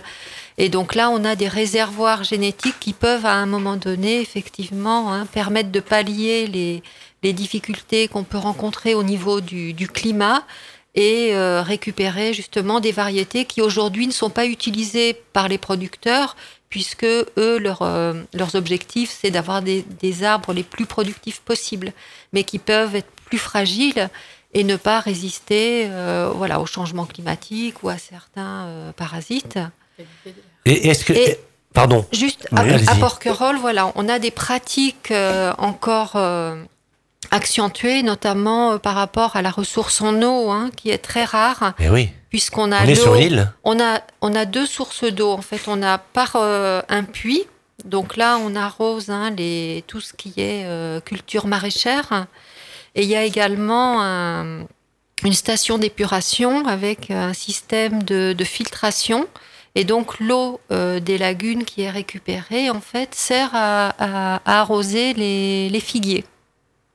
Donc là, on est quand même hein, dans Qui un en principe, cercle, oui, qui doivent vendre de l'eau quand même, dans les un, figuiers. dans oui. un cercle voilà euh, vertueux où effectivement c'est l'eau de cette station d'épuration qui est recyclée et qui, qui est resservie à la terre pour faire pousser euh, les arbres. Alors l'entre- l'entretien de ces de ces euh, de ces vergers, de toutes ces, ces plantations, se font par par des jeunes? Alors par nos équipes hein, de, de salariés en, en insertion, donc qui sont des, demandeurs d'emploi, des jeunes euh, moins de 25 ans, et on a 16 personnes qui, sont euh, du chantier et euh, deux encadrants techniques et deux assistants techniques. Alors est-ce qu'il parce que l'île de Porquerolles est magnifique. Est-ce qu'ils sont sérieux ou on les retrouve plutôt près de la plage à se faire bronzer? Oh, tout de suite, ça Non mais l'île de l'île de Port. est-ce Oui, que- je sais, là, on- alors, là, on je fait de la sais- pub, Je, hein, sais vrai, pas vous, mais moi, mais aller sur l'île de Porquerolles, c'est quand même un, un petit joyeux, hein, un petit joyeux Faire hein, du vélo, dans la dans la région. raccord. Et c'est vrai que bon, les, les plages sont assez belles et les vergers aussi. Mais c'est vrai que bon, bah, lorsqu'on Alors- se trouve sur sur l'île, Oui, alors là, c'est vrai qu'on est dans, dans un cadre hein, euh, prestigieux, effectivement, hein, avec toutes ces, ces oliveraies, euh, les, les chemins où, en principe, il y a très peu de, de véhicules. hein, puisque il n'y a la- pas de véhicule euh, à moteur électrique, peut-être, non Non, non, Non non, il y a, il y a des véhicules également, euh, voilà. Ah, Ça, c'est pas bien. Mais mais mais il y a beaucoup de vélos et beaucoup de piétons aussi. Moi, je Luc. voudrais, avant, avant qu'on conclue euh, l'émission, parce qu'il nous reste moins de 5 minutes. euh, Déjà. Et oui, ça passe super vite, tu vois, tu t'es fait prendre au jeu, euh, Christo. Euh, donc, on le disait tout à l'heure, nous sommes à ce jour plus de 7,6 milliards d'habitants sur Terre. Euh, pour conclure un petit peu, est-ce que l'agriculture biologique va pouvoir nourrir toute la planète? Est-ce que surtout, on n'est pas condamné à continuer l'agriculture intensive pour nourrir tout le monde? Sylvain? Bah, alors là-dessus, quelques- moi, euh, moi, ma, quelques ré- secondes. ma Oui. réponse est, est très claire. hein. c'est que je pense vraiment que l'agriculture euh, intensive, comme euh, comme on la connaît aujourd'hui, est responsable du fait que les gens n'arrivent pas à se nourrir sur la planète. Quoi. Donc parce que euh, Mhm. ça déséquilibre complètement les agricultures vivrières, euh, ça, ça détruit des économies locales. Et euh, donc pour moi, la solution, c'est vraiment de développer une agriculture paysanne qui euh, répondent euh, aux besoins des consommateurs, qui répondent aussi aux, pays, aux besoins des paysans et des paysannes de vivre de leur métier, et euh, qui soient sur un, diversifiés sur euh, un territoire donné. Quoi. Et, et c'est dans la diversité euh, des fermes et, euh, et dans leur nombre aussi qu'on peut arriver à nourrir une population. Quoi. Donc, c'est techniquement possible. C'est techniquement Ça possible, serait bien sûr. Après, on, on Hmm. est toujours Question dans la recherche, on est, on est toujours... euh, de, de volonté. Question de volonté. de Voilà. oui, de volonté, On pourrait très bien politique, imaginer- hein, c'est pas que des volontés individuelles. mais hein, politique, même mondiale, hein, clairement. Bah oui. J'ai j'ai presque en plus l'impression que plus on va surproduire, on fait de la, de la- production euh, à grande échelle, plus on a tendance à faire croire aux gens Hmm. que euh, on peut avoir de la nourriture à l'infini. Ouais, On- voilà. Et ça Ouais, nous ça, on en jette énormément, mais on en jette, Et- on en jette. Et c'est vrai qu'on parlait de, Hmm. tarifs et le fait que le bio soit potentiellement euh, quelques pourcents plus cher. Euh, si on mange tout ce qu'on a acheté au lieu Mm. de d'acheter en, en grande quantité. Et euh, si on, c'était aussi de Mais- saison. Mais Oui, parce qu'il y a aussi du bio, pas de saison. hein. L'agriculture industrielle, euh, on va dire, euh, fait porter euh, les coûts euh, sociaux euh, au, au- enfin, quand on est malade, quand voilà, tout ce que ça produit, la pollution et tout ça, euh, au, au reste de la société. Alors que l'agriculture euh, bio, enfin, ou du moins qui, respecte euh, l'environnement, euh, garde ses coûts pour elle. Pour conclure, avant de, avant de, faire un tour de table et, de dire un petit peu au revoir à tout le monde, est-ce que vous avez entendu parler du plan bio 2022 dont on a entendu parler ces derniers mois? Est-ce vous pouvez en dire plus Non, apparemment, Sylvain euh, autour de cette table. Euh, oui, Sylvain, Ah, j'espère qu'il n'en a pas entendu parler. Euh, Non, là, c'est bon. Quelques mots, mais- parler. Ouais. Euh, je sais que. Parce qu'en fait, a priori, le ministre de l'Agriculture et de l'Alimentation donc, confirme un objectif gouvernemental de 15% de surface agricole utile en agriculture biologique ou en cours de conversion à l'horizon 2022. Voilà. Et normalement, ils sont censés mettre de l'argent sur la table. Oui, voilà. En fait, le, problème, en fait, euh, c'est que euh, il y a toujours des beaux et des grands discours, mais la question, c'est concrètement, ce qu'on voit aujourd'hui concrètement, c'est que euh, les aides au maintien de l'agriculture biologique Mmh. ont été supprimées. Absolument. Et en fait, c'était délégué aux régions, et notre région, euh, PACA, a décidé de, de la supprimer ou de la maintenir que dans euh, certaines zones de captage. Donc, euh, globalement, de la supprimer. Donc après, Ouais, c'est toujours on un peut- jeu de vase On communicant. peut hein. toujours euh, faire des grands discours, Bah là, mais ils après, il annoncent faut mettre les moyens de sa politique. voilà, quoi. euh, Donc, annoncent euh, que cette ambition mobilisera 1,1 milliard d'euros de crédit sur la période 2018-2022. Voilà, alors est-ce qu'ils ont pris de l'argent d'un côté Oui, pour- ben, on voit très bien que pour Hmm. les aides aujourd'hui, euh, euh, on- on- ils n'arrivent pas à, bou- à boucler les budgets, et à finir euh, les, les programmations. Donc bon, moi je, je veux bien d'afficher des grandes ambitions, hein, mais, mais euh, en fait, ce qu'on voit, c'est que ce gouvernement, il fait l'inverse concrètement de sa politique qu'il annonce. Donc, Eh bien, euh, merci euh, à toutes et à tous hein, quand même de, euh, de nous avoir euh, suivis. Euh, merci à Sylvain Apostolo. Donc, euh, vous êtes porte-parole de la Confédération paysanne Merci. du Var. Merci, euh, Sylvain. Nous avons euh, Eve Oui, oui. Eve Leluyer, responsable de l'antenne du Var des Bouches-du-Rhône de la planète Science Méditerranée. Merci. Merci, Eve. Euh, Vincent de Chastel, vous êtes secrétaire général de Toulon Var Déplacement, chargé de la commission environnement. Merci. Merci et bonne soirée. Laetitia Aigreto, Madonia, naturopathe. Merci Laetitia. Merci à vous. Et euh, Bertrand euh, Le Guiner aussi, responsable du pôle filière à la CCI du Var. Bonsoir. Et nous avons aussi. Et nous avons. Agnès. Ça fait beaucoup de monde hein, dans, le, dans le studio, dans le plateau. Bonsoir. Bonsoir, bah merci à tous de nous avoir suivis. On vous donne rendez-vous pour une prochaine enquête euh, sur euh, les antennes de toutes nos radios partenaires euh, sur Faut qu'on en parle. Merci, À bye bye.